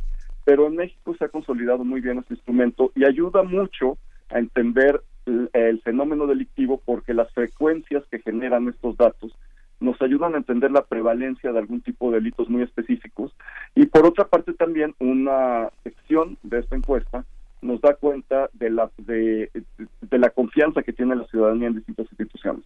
Entonces es un instrumento bastante eh, completo que en primer lugar, ya que es una muestra muy amplia, aleatoria, representativa, nacional, representativa por estado, por zonas metropolitanas, nos permite entender la cifra negra, tanto en el ámbito local como en el ámbito nacional, nos permite comparar una entidad con otra y asimismo pues, nos da prevalencias de delitos eh, en el ámbito más amplio del país. Y esto es gracias a que los factores de expansión de la muestra permiten pues tener eh, esta, eh, permiten tener esta visión de lo que pasa en términos de delitos en el ámbito nacional, más allá, digamos, de lo que se reporta el Ministerio Público. El dato que estaban dando es muy importante, que hay una cifra negra de 93.2%, significa que solo 6 de cada 100 delitos se están denunciando en México. Entonces, lo que nos dice la estadística de las fiscalías, de las procuradurías, del Sistema Nacional de Seguridad Pública es muy poco. Nos habla de ese 6% que se denuncia. Sin embargo, un instrumento como el del INEGI nos permite acercarnos a comprender eh, esa cifra negra, qué es lo que pasa, porque el INEGI va a los hogares y pregunta a los hogares qué es lo que está pasando, quién ha sido victimizado ahí. Y precisamente hablando de hogares, que es, digamos, la base muestral de, esta encuesta, en términos de victimización general, pues sigue bastante similar. Hubo una pequeña disminución de 2017 a 2018 de 33, de, perdón, de 35, casi 36% a, a 33.9 bajó como un 1.6, 1.7%, eh, pero no es mucho de todas formas. podemos seguir diciendo que uno de cada tres hogares en México tuvo una experiencia de victimización delictiva. claro. Bueno, también hay que decir, ahorita eh, Vicky también te va a preguntar algo importante, pero solo acotar que durante el, pues eh, recordar que durante el año pasado, que es sobre el que se basa esta encuesta, pues tuvimos un proceso electoral, un proceso electoral violento además, ¿no, Vicky? Sí, claro. Y, bueno, eh, reconociendo, como tú bien decías, la importancia de este ejercicio, ¿no? Obligatorio también, pues ya para la federación y los estados y municipios. Eh, quisiera preguntarte, ya es la, la, octava aplicación de esta encuesta, ¿no? Que se realiza en nuestro país. ¿Cómo ha cambiado, eh, sobre todo en esta percepción de la inseguridad? ¿No? Yo creo que a veces también no, no tenemos muy claros los delitos, ¿no? A veces, incluso, por ejemplo, si hablamos del feminicidio, ¿no? Que estuvo tan, en tanta controversia esta situación de cuándo sí, cuándo no, y que la misma gente lo asuma. ¿Cómo está, eh, cómo se ha eh, ¿Cómo se lee? ¿Cómo se leen estas ocho encuestas que se han realizado? ¿Ya hay una visión más clara de, la población sobre estos delitos? Eh, también pues para hablar de por qué mucha gente no quiere denunciar, qué, qué, qué, eh, qué está pasando, ¿no? Que la gente no se siente con esa, precisamente pues también seguridad para hacerlo. Claro, en realidad es una pregunta muy importante porque, digamos, esta serie de tiempo, estos levantamientos consecutivos, de la encuesta nos permiten observar patrones de comportamiento delictivo y el delito, de acuerdo a como lo podemos ver en, en los últimos ocho levantamientos, es errático, es decir, de pronto tenemos más robo a casa habitación, de pronto tenemos más robo a transporte público. Los datos actuales muestran un incremento entre 70 y 80% del, del robo en transporte público en la Ciudad de México, por ejemplo. Y en ese sentido, de pronto hay delitos que aumentan, hay delitos que descienden. El delito es multifactorial. Entonces podemos tener causas tan distintas como el desempleo, la cohesión social, que inciden en que se cometan los delitos. Entonces, bueno, pues eso lo vamos viendo a lo largo de los años, que suben algunos, bajan otros. Sin embargo, lo que es muy preocupante desde el primer levantamiento hasta el último, hasta el octavo, es que lo que no ha reducido es la incidencia de violencia. Al contrario, se está incrementando. Es decir, de pronto hay algún delito de un tipo, de pronto hay delitos de otro tipo, de pronto roban más casos, de pronto roban más gente en la calle, pero lo que sí vemos que va incrementando es la violencia con la que se cometen estos delitos. Tenemos más lesiones, tenemos más homicidios, tenemos precisamente más feminicidios y tenemos en ese sentido pues eh, un uso exacerbado de la violencia. ¿A qué nos lleva esto? Pues a poder tener eh, hipótesis en cierto sentido sobre cómo eh, se están detonando fenómenos de violencia social a partir de la incidencia delictiva, es decir, que de pronto pueden haber medidas de política pública o también medidas económicas, es decir, de pronto si hay más empleo, como se pudo ver entre 2009, 2010, eh, digamos en años de crisis, eh, evidentemente pues había más delito. Sin embargo, eh, una vez que bajó el delito, no vemos que baje la violencia. La violencia sigue incrementamos. Entonces, uno de los, de, los mensajes que nos da muy importante estos últimos ocho levantamientos es que tenemos que trabajar no solo sobre el delito, sino sobre la violencia. Algo está pasando en este país que nos está llevando a ser más agresivos en términos interpersonales, pero también a ser más agresivos en términos delictivos claro, es interesante, muy, muy importante esto que señalas, doctor Juan Salgado. Esta delincuencia cotidiana, estaríamos hablando, pues ya llamándole así, ¿no? Entre los distintos niveles de, delincuencia y de violencia que podemos sufrir diariamente en este país, pues una delincuencia cotidiana que se está exacerbando en términos de violencia. Son, eh, digamos, delitos que se realizan de manera más violenta en transporte público, en, en espacio público, eh, frente a los delitos asociados con, eh, por ejemplo, organizaciones de crimen, ¿no? De, o crimen organizado, ¿no? Así es. Eh, en ese sentido también es importante que se tome esto en cuenta en las estrategias para responder a la delincuencia. Es decir, no es lo mismo responder al robo simple que responder al robo con violencia. Cuando ya está involucrado un arma blanca, cuando ya está involucrada un arma de fuego, son distintas las medidas de política pública, son distintas las medidas legislativas también que tiene que haber en torno a, este tipo de incidencia delictiva. Y por otra parte también es distinta la capacitación que tiene que haber a las fuerzas policiales. En, eh, en, este entorno, digamos que es mucho más violento, pues tenemos que considerar eh, eh, competencias policiales que estén a la altura de las circunstancias, que, puedan efectivamente responder al tipo de agresiones violentas que hay ya no se trata pues simplemente de, del tuercas que está por ahí sacando una llanta de un coche y que y que digamos este no genera más violencia. Ahora ya tenemos grupos que van armados, que suben al transporte público y, y hemos tenido incidentes de lesiones, hemos tenido incidentes de, eh, de, de, de homicidios dentro de dentro de estos asaltos que pues definitivamente eh, in- incrementan la violencia en, en, en la sociedad. Pero también algo muy importante que debemos pensar es el efecto que tiene en términos de temor hacia, hacia la ciudadanía. Eh, una vez que alguien tiene una experiencia de victimización, toma un tiempo pues relativamente largo en recuperar la confianza, ya no digamos la confianza en las instituciones, la confianza en el Estado, que es quien debería proveernos seguridad, sino la confianza muy personal de salir a la calle, de tomar transporte público, es decir, se, se, altera terriblemente la calidad de vida. Claro. Eh, y también, bueno, eh, preguntarte si estos delitos, eh, los delitos, por ejemplo, que están relacionados con crimen organizado, eh, son cuentan también hay hay un hay un seguimiento de estos porque pienso por ejemplo en las entidades donde hay mayor percepción de inseguridad después de la Ciudad de México está Guanajuato no Está Guanajuato, por supuesto está Veracruz más adelante, pero Guanajuato con el tema del robo de hidrocarburos, ¿tendrá que ver este impacto con, con esa percepción de inseguridad en la población de Guanajuato?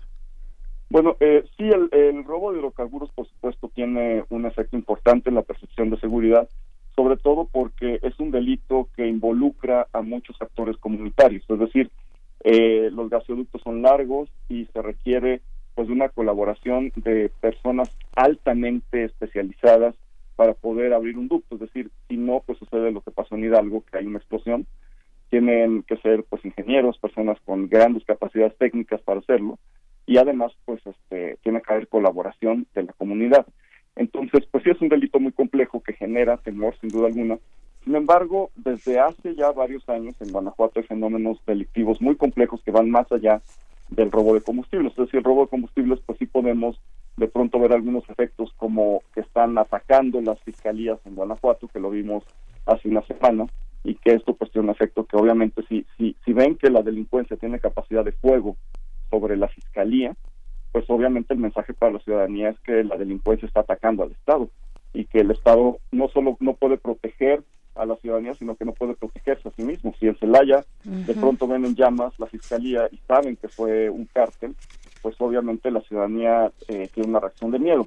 Más allá, digamos, de estos fenómenos que son muy visibles, que también son muy mediáticos, tenemos pues la incidencia diaria que, Sí. que, que- que ha incrementado mucho en, en Guanajuato y que, y que y que es muy preocupante y que tiene que ver viene de antes viene del 2015 2016 eh, hubo este desplazamiento de- de- delictivo a partir del operativo Michoacán y que no hubo digamos esta seguridad periférica para poder asegurar que todas estas personas que salieron todos estos delincuentes que estaban saliendo de Michoacán que hoy están en Colima que hemos visto cómo se ha deteriorado Colima otros han ido a Jalisco otros han ido al Estado de México pero muchos fueron a Guanajuato. Entonces, eh, sí es un tema que viene un poco más atrás del huachicoleo y que tiene que ver también con la inseguridad que vemos en las zonas urbanas, tanto en León, Celaya, Irapuato, Guanajuato, que son ciudades que han tenido deterioros muy importantes, ya no en temas de delincuencia organizada, sino en temas de delincuencia común.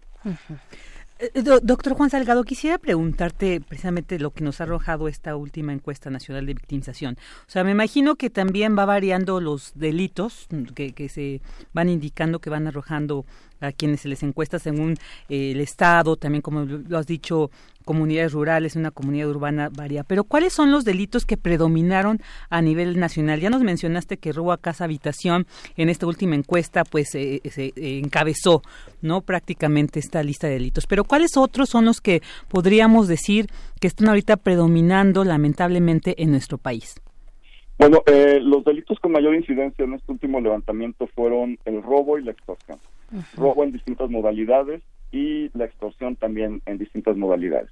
En ese sentido, pues eh, la extorsión tiene componentes en muchos casos de o vinculaciones con la delincuencia organizada, ya que pues estamos hablando no solo de extorsión telefónica, sino también de cobro de piso, estamos hablando de, de préstamos que realizan grupos eh, organizados a distintos eh, microempresarios, a personas en los mercados, que después se los cobran con intereses altísimos, no les permiten pagar la totalidad, los tienen atados a través de un sistema pues altamente extorsivo y altamente violento, en el cual pues los golpean cuando no pagan, lesionan a sus familiares.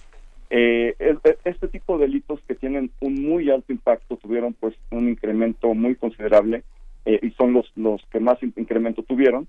La mayor prevalencia delictiva eh, se concentra en el Estado de México y en la Ciudad de México, donde eh, en, en, una entidad el 41% y en la otra el 42% de la población tuvo una experiencia delictiva, es decir, estamos hablando de zonas altamente criminógenas.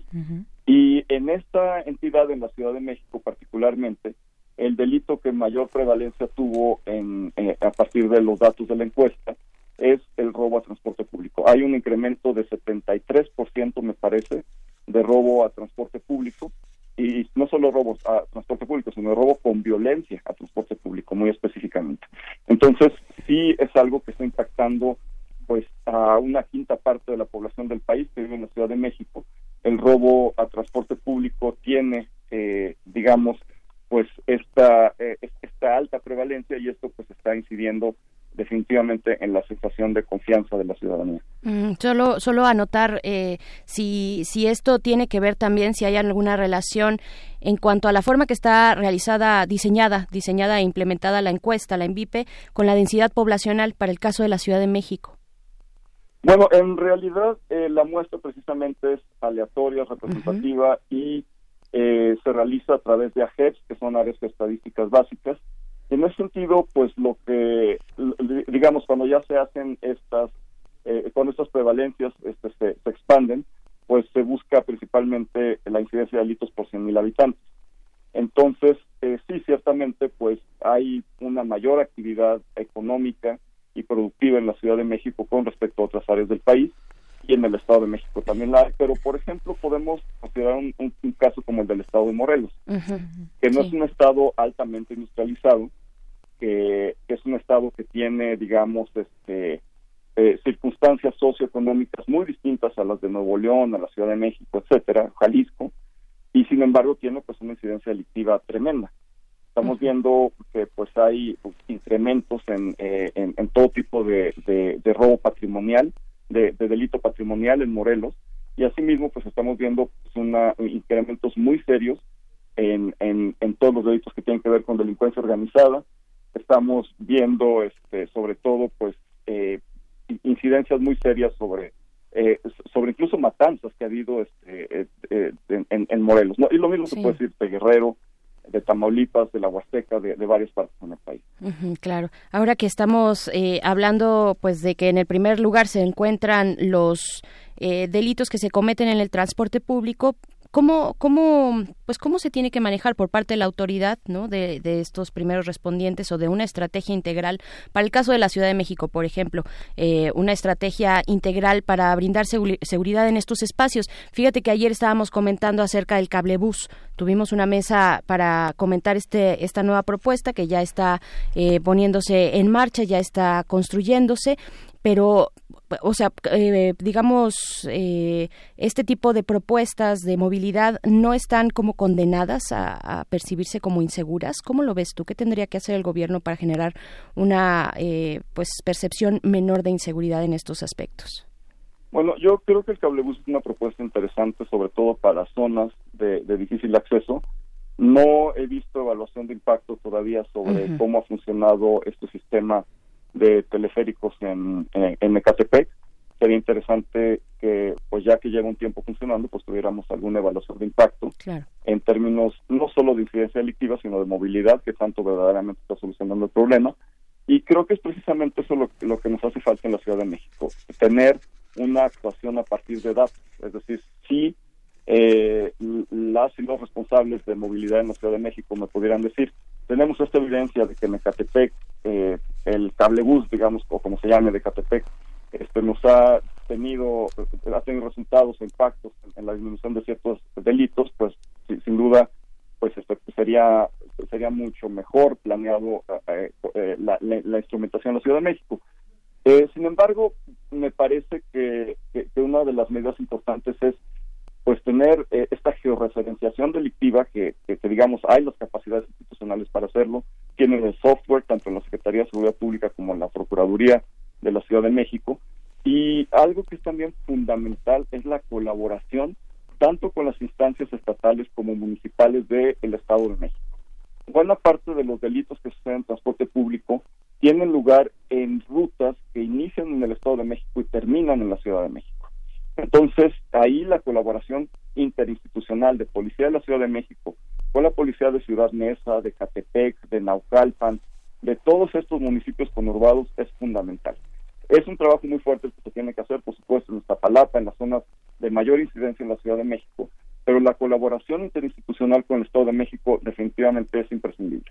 Ahora, una buena noticia es que eh, hay eh, un esfuerzo importante por reformar a la Procuraduría. En esta transición de Procuraduría a Fiscalía en la Ciudad de México hay una comisión técnica que está a cargo pues de este de esta reingeniería. Y no solo reingeniería sino precisamente con una orientación muy clara a recuperar la confianza de la ciudadanía. Entonces bueno no hay que echar las campanas al aire pero definitivamente pues hay que estar muy pendientes de qué cambios vienen en la en la en la procuraduría ahora que se va a convertir en fiscalía y qué medidas efectivas se van a tomar para recuperar la confianza de la ciudadanía y para ver si ya podemos pues eh, disminuir esta cifra negra de más del 93%. eh, eh, Juan, quisiera preguntarte sobre el desempeño institucional, que es un rubro que pues también maneja esta encuesta, y entendiendo que se realizó esta última, estos últimos resultados pues son del año pasado, ¿no?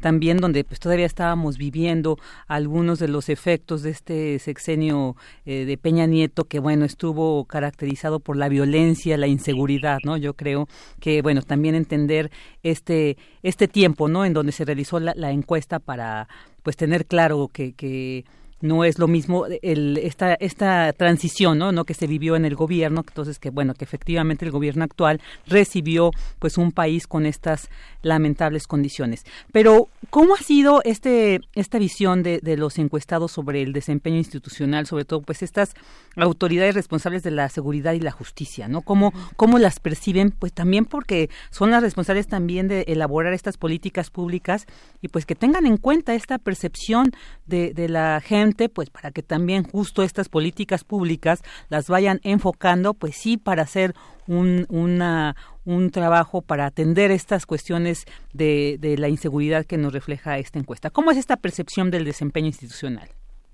Bueno, eh, en realidad, eh, debido, es, es muy, muy, importante señalarlo que, que no son datos, digamos, de este año, sino que sí. precisamente el periodo de recordación de la encuesta es de un año y, y, en ese sentido pues son datos de 2018. Se les pregunta específicamente sobre incidencia delictiva en 2018 y básicamente en percepción del desempeño pues sigue muy arriba, muy por arriba de todos los demás la Marina que incrementó incluso su confianza, ya hay 90% de confianza pública en la Marina. El ejército continúa en segundo lugar con 87% de, de, de confianza muy cerca de la Marina y de ahí continúa la Policía Federal. Interesantemente, la Policía Federal es la policía que más confianza eh, tiene la ciudadanía en ella y es la que justamente está desapareciendo uh -huh. para crear la Guardia Nacional. Pero sí, la, la Policía Federal tenía pues un, un, índice de confianza de aproximadamente 70% de, de, de la población, que también aumentó, hay que decirlo. En 2017 era como tres o cuatro puntos más bajos, no recuerdo exactamente, pero, pero sí hubo un incremento en la confianza de Policía Federal de 2017 a 2018. Eh, ya de ahí pues continúan pues la Fiscalía General de la República o la, Procuraduría entonces, este me parece que después seguía Policía Estatal y, y pues los que vienen después, ¿no? La Policía Investigadora, el Ministerio Público, los jueces y ya hasta el último, que eso es interesante decirlo, estaban, no recuerdo en qué lugar, si, si, hasta el último estaba la Policía de Tránsito o la Policía Municipal Preventiva, pero, pero siempre están en los últimos dos lugares y eso no cambió. Es decir, este, seguíamos teniendo al último a la Policía de Tránsito señalada como la que menos confianza tiene, tenía menos del 50%, pero hay otra pregunta muy importante en la ENVIPE que es sobre corrupción, es decir, ¿qué institución perciben como más corrupta? Y ahí sí hay un 80% prácticamente de población que respondió que la policía de tránsito es a la que percibe como más corrupta. Y eso sí hubo un incremento con respecto al 2017. Era, era no recuerdo la cifra exactamente, pero era más bajo en el 2017. Aumentó eh, algo eh, el policía de tránsito. Entonces sí, eh, digamos, son datos que se convalidan, porque por una parte se les pregunta en quién tiene menos confianza en la policía de tránsito.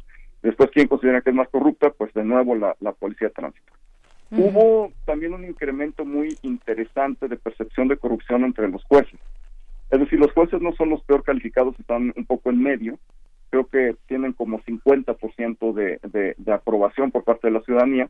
Sin embargo, en el momento de preguntar sobre corrupción, a los jueces se les identifica, el 70% de la población los identifica como corruptos. Entonces, eh, eh, la verdad es que pues ahí hay algo interesante que ver, ¿no? Tal vez el discurso que ha habido, tal vez la exposición que ha habido de casos en los cuales eh, no hay este, resoluciones que parecen justas. Y por otra parte también creo yo que es un tema de comunicación social, que es necesario comunicar adecuadamente eh, que los errores procesales generan liberaciones en el nuevo sistema de justicia penal y en ese sentido no es necesariamente culpa del juez, es culpa del Ministerio Público o de policías que no hacen su trabajo. Claro, y también recordar que durante estas ocho ediciones de la ENVIP, estos ocho años, pues fue también un proceso de implementación del nuevo sistema penal, ¿no? Acusatorio adversarial en nuestro país. Eh, doctor Juan Salgado, antes ya de despedirnos, tenemos un minutito, dos minutitos con contigo. Yo quiero preguntarte acerca del secuestro. Eh, pues ya hemos hablado, eh, digamos, de manera más profunda de el robo en el transporte público, pero el secuestro también que tuvo en su momento al inicio de esta llamada, y lo pongo muy entre comillas, guerra contra el narcotráfico, este, pues tuvo sus picos altos, ¿no? Al menos en la percepción y también en los datos. Y, pero de nuevo como que hay eh, un, digamos, un regreso, un temor de, de este, de este tipo de delito, pues muy, muy duro, ¿no? ¿Cómo, cómo ver el secuestro a la luz de esta y, y, pues de lo que han sido las últimas encuestas de la ENVIPE y esta presente de 2019? Sí, bueno, en, en realidad el secuestro pues ha tenido, eh, no, no ha tenido los aumentos, hay que decirlo, que, que ha habido en, en, en otros años. Sin embargo, hay que considerar que el secuestro pues es un delito de alto impacto. Y en ese sentido, pues este hubo, digamos, este un incremento eh, importante, pero no ha sido el más dramático, digamos, de, de los últimos años. Sí, eh, me parece que se documentan aproximadamente 80 mil víctimas de secuestro en este en, en los eh, en el 2018 no llegó al pico de 2013 que fueron casi 125 mil víctimas de secuestro las que documentó la encuesta y que incluso esto generó un problema entre la Secretaría de Gobernación del gobierno que estaba entrando de Peña Nieto y el INEGI porque obviamente la Secretaría de Gobernación, eh, el secretario ejecutivo del Sistema Nacional de Seguridad Pública, particularmente reportó 5.000 casos de secuestro y la encuesta del INEGI dijo, no, no son 5.000, son 125.000. Entonces, ahora, digamos, ya te- no tenemos ese- ese- es- esta incidencia tan alta. Estamos hablando de 80.000 secuestros. Sí hubo un aumento con respecto a los 73 o 74 mil que hubo en 2017, no recuerdo exactamente, pero no estamos, eh, y, y además, pues hay que decirlo que cada año va aumentando un poco más, decir, no es un delito que esté controlado en lo absoluto. Sin embargo, no hemos llegado pues a las cifras críticas que hubo entre 2012 y 2014. Ya después, hacia 2015, hubo pues una disminución muy drástica del secuestro, pero con, con todo y eso, lo que hay que decir sobre los secuestros es que, aunque aumente poco, es un delito de muy alto impacto social. Claro. Y bueno, ya como comentario de cierre, doctor Juan Salgado, pues ¿qué le queda a las autoridades que nos arroja esta encuesta en cuanto a lo que pues tienen que hacer todavía un gran trabajo por resolver las autoridades frente a la inse- inseguridad de nuestro país? Bueno, algo que yo casi nunca diría, pero que la Secretaría de Seguridad Pública sigue el ejemplo de la Procuraduría. Es decir, me parece increíble que yo esté diciendo esto, pero, pero la ¿Quién Procuraduría está haciendo un ejercicio de evaluarse a sí misma, de preguntarse cómo podemos recuperar la confianza de la ciudadanía, qué medidas tenemos que tomar desde depuración, desde transformar los sistemas, asegurar el debido proceso.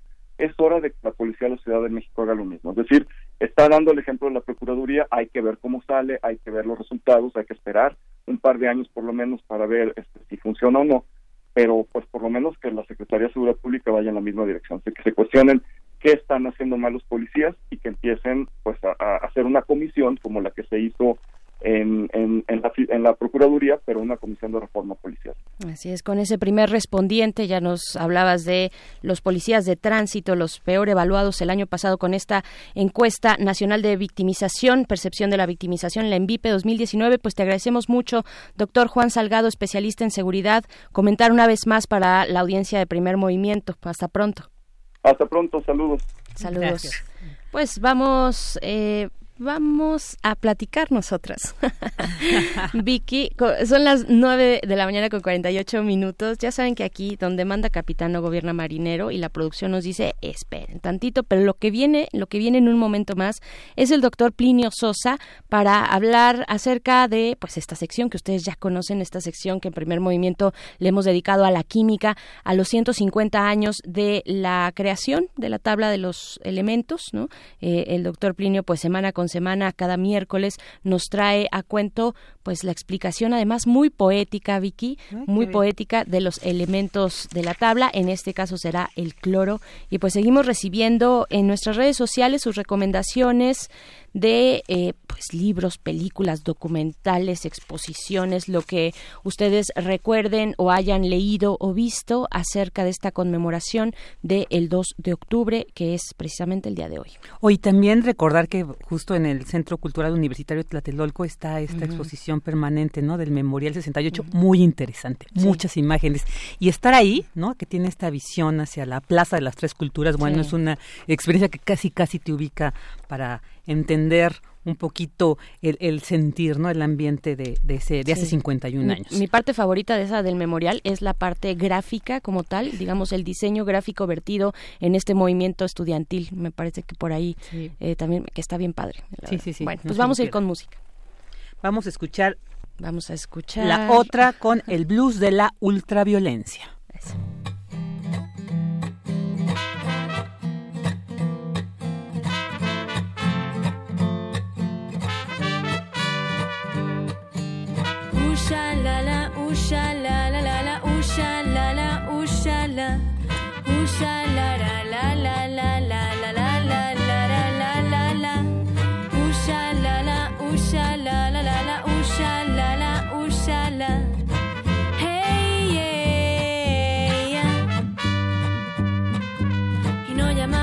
su racismo en sanidad.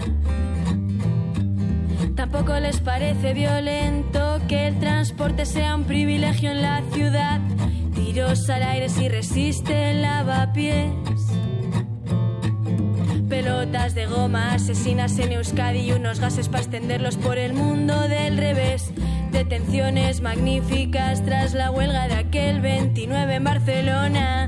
Cuatro muros para el enemigo en prevención porque su miedo ya no nos perdona, aumentan los recortes con el gasto policial. Qué casualidad, qué casualidad que en Bankia no exista la austeridad. Usha la la, usha la la la la, usha la la, usha la, usha la la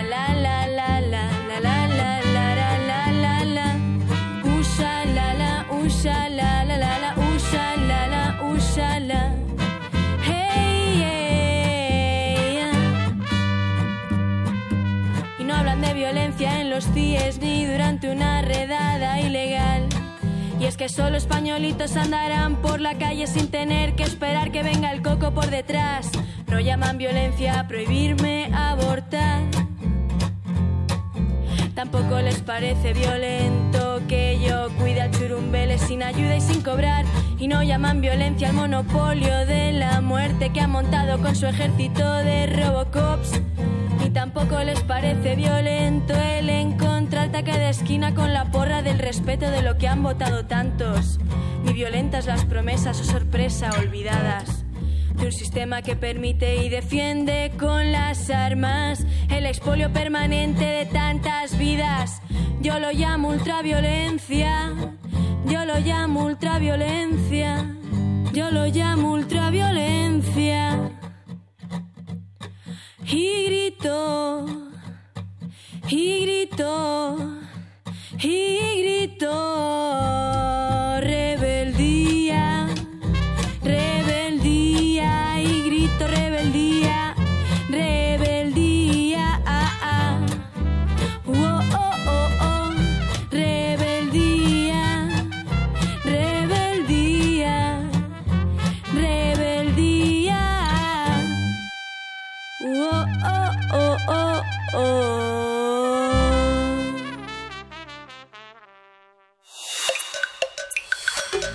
Movimiento. Hacemos comunidad.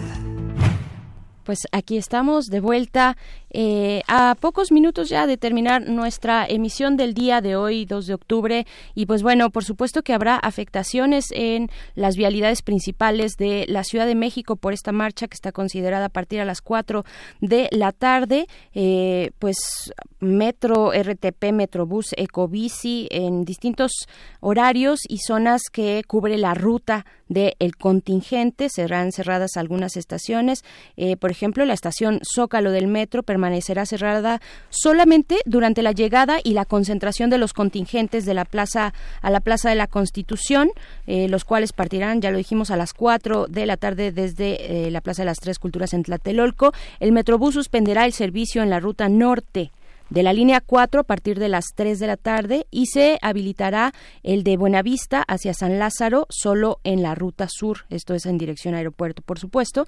En la línea 7 del Metrobús se realizarán dos circuitos, el norte, que es de Indios Verdes a Hospital Infantil, La Villa, a Glorieta Cuitláhuac, así como también el poniente de Campo Marte a la Glorieta de Colón, mientras que las estaciones de Garibaldi eh, a El Caballito no tendrán servicio, esas son las que se suspenden, no tendrán servicio. Ya está la información en nuestras redes sociales eh, y pues bueno, también por parte de, bueno, ahí está toda la información porque son varios puntos y ahorita ya nos vamos con el doctor Plinio Sosa para hablar de el cloro.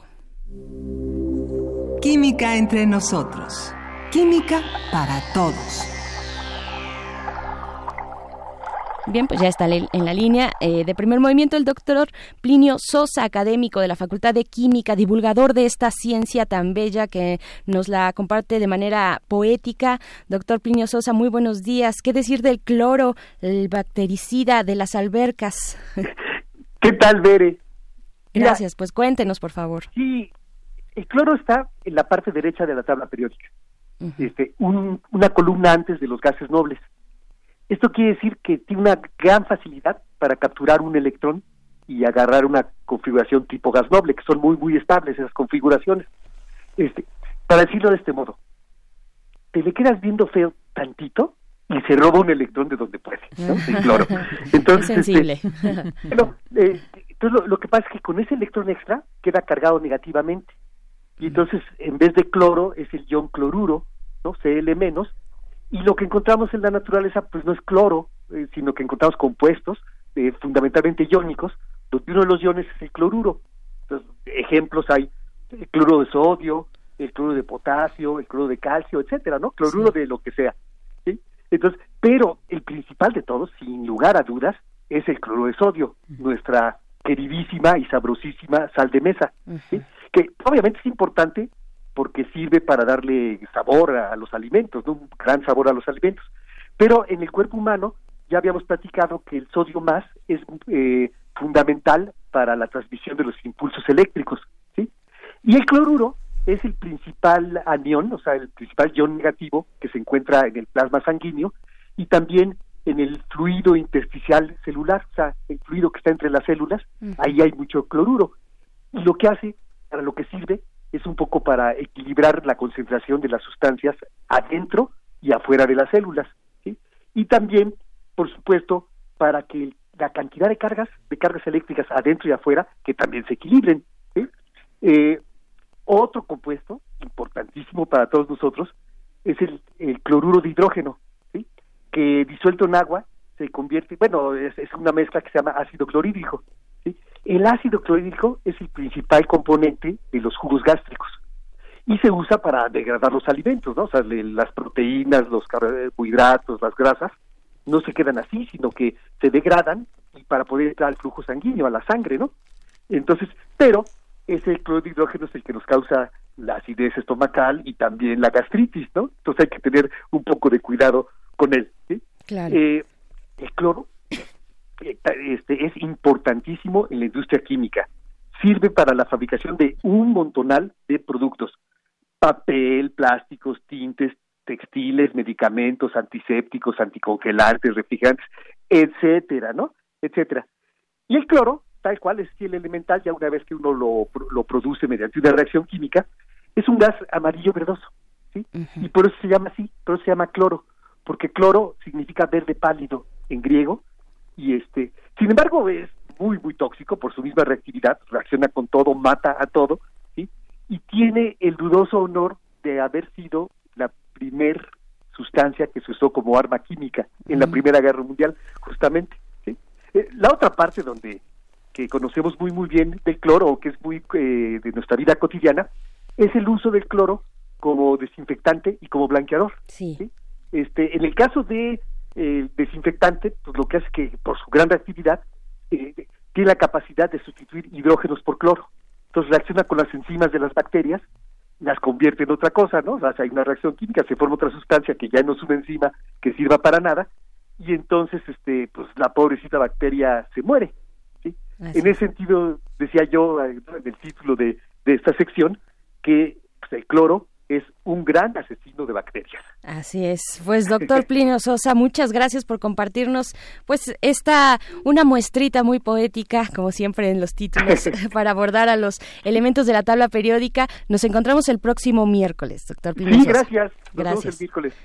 Pues bien, ya se nos acabó el día de hoy. Muchísimas gracias, Vicky Sánchez.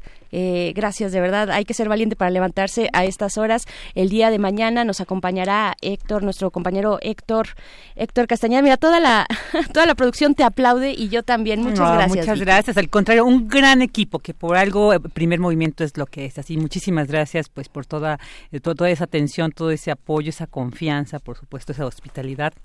Los quiero, las quiero muchísimo. Muchas gracias por esta oportunidad de, pues también desde este lado, ¿no? Eh, disfrutar el primer movimiento. Muchas gracias a ti, Vicky, por esa solidaridad. El próximo lunes estará nuestro compañero, pues ya como siempre, eh, eh, Miguel Ángel Quemain, pero está ahorita en su periodo va- vacacional.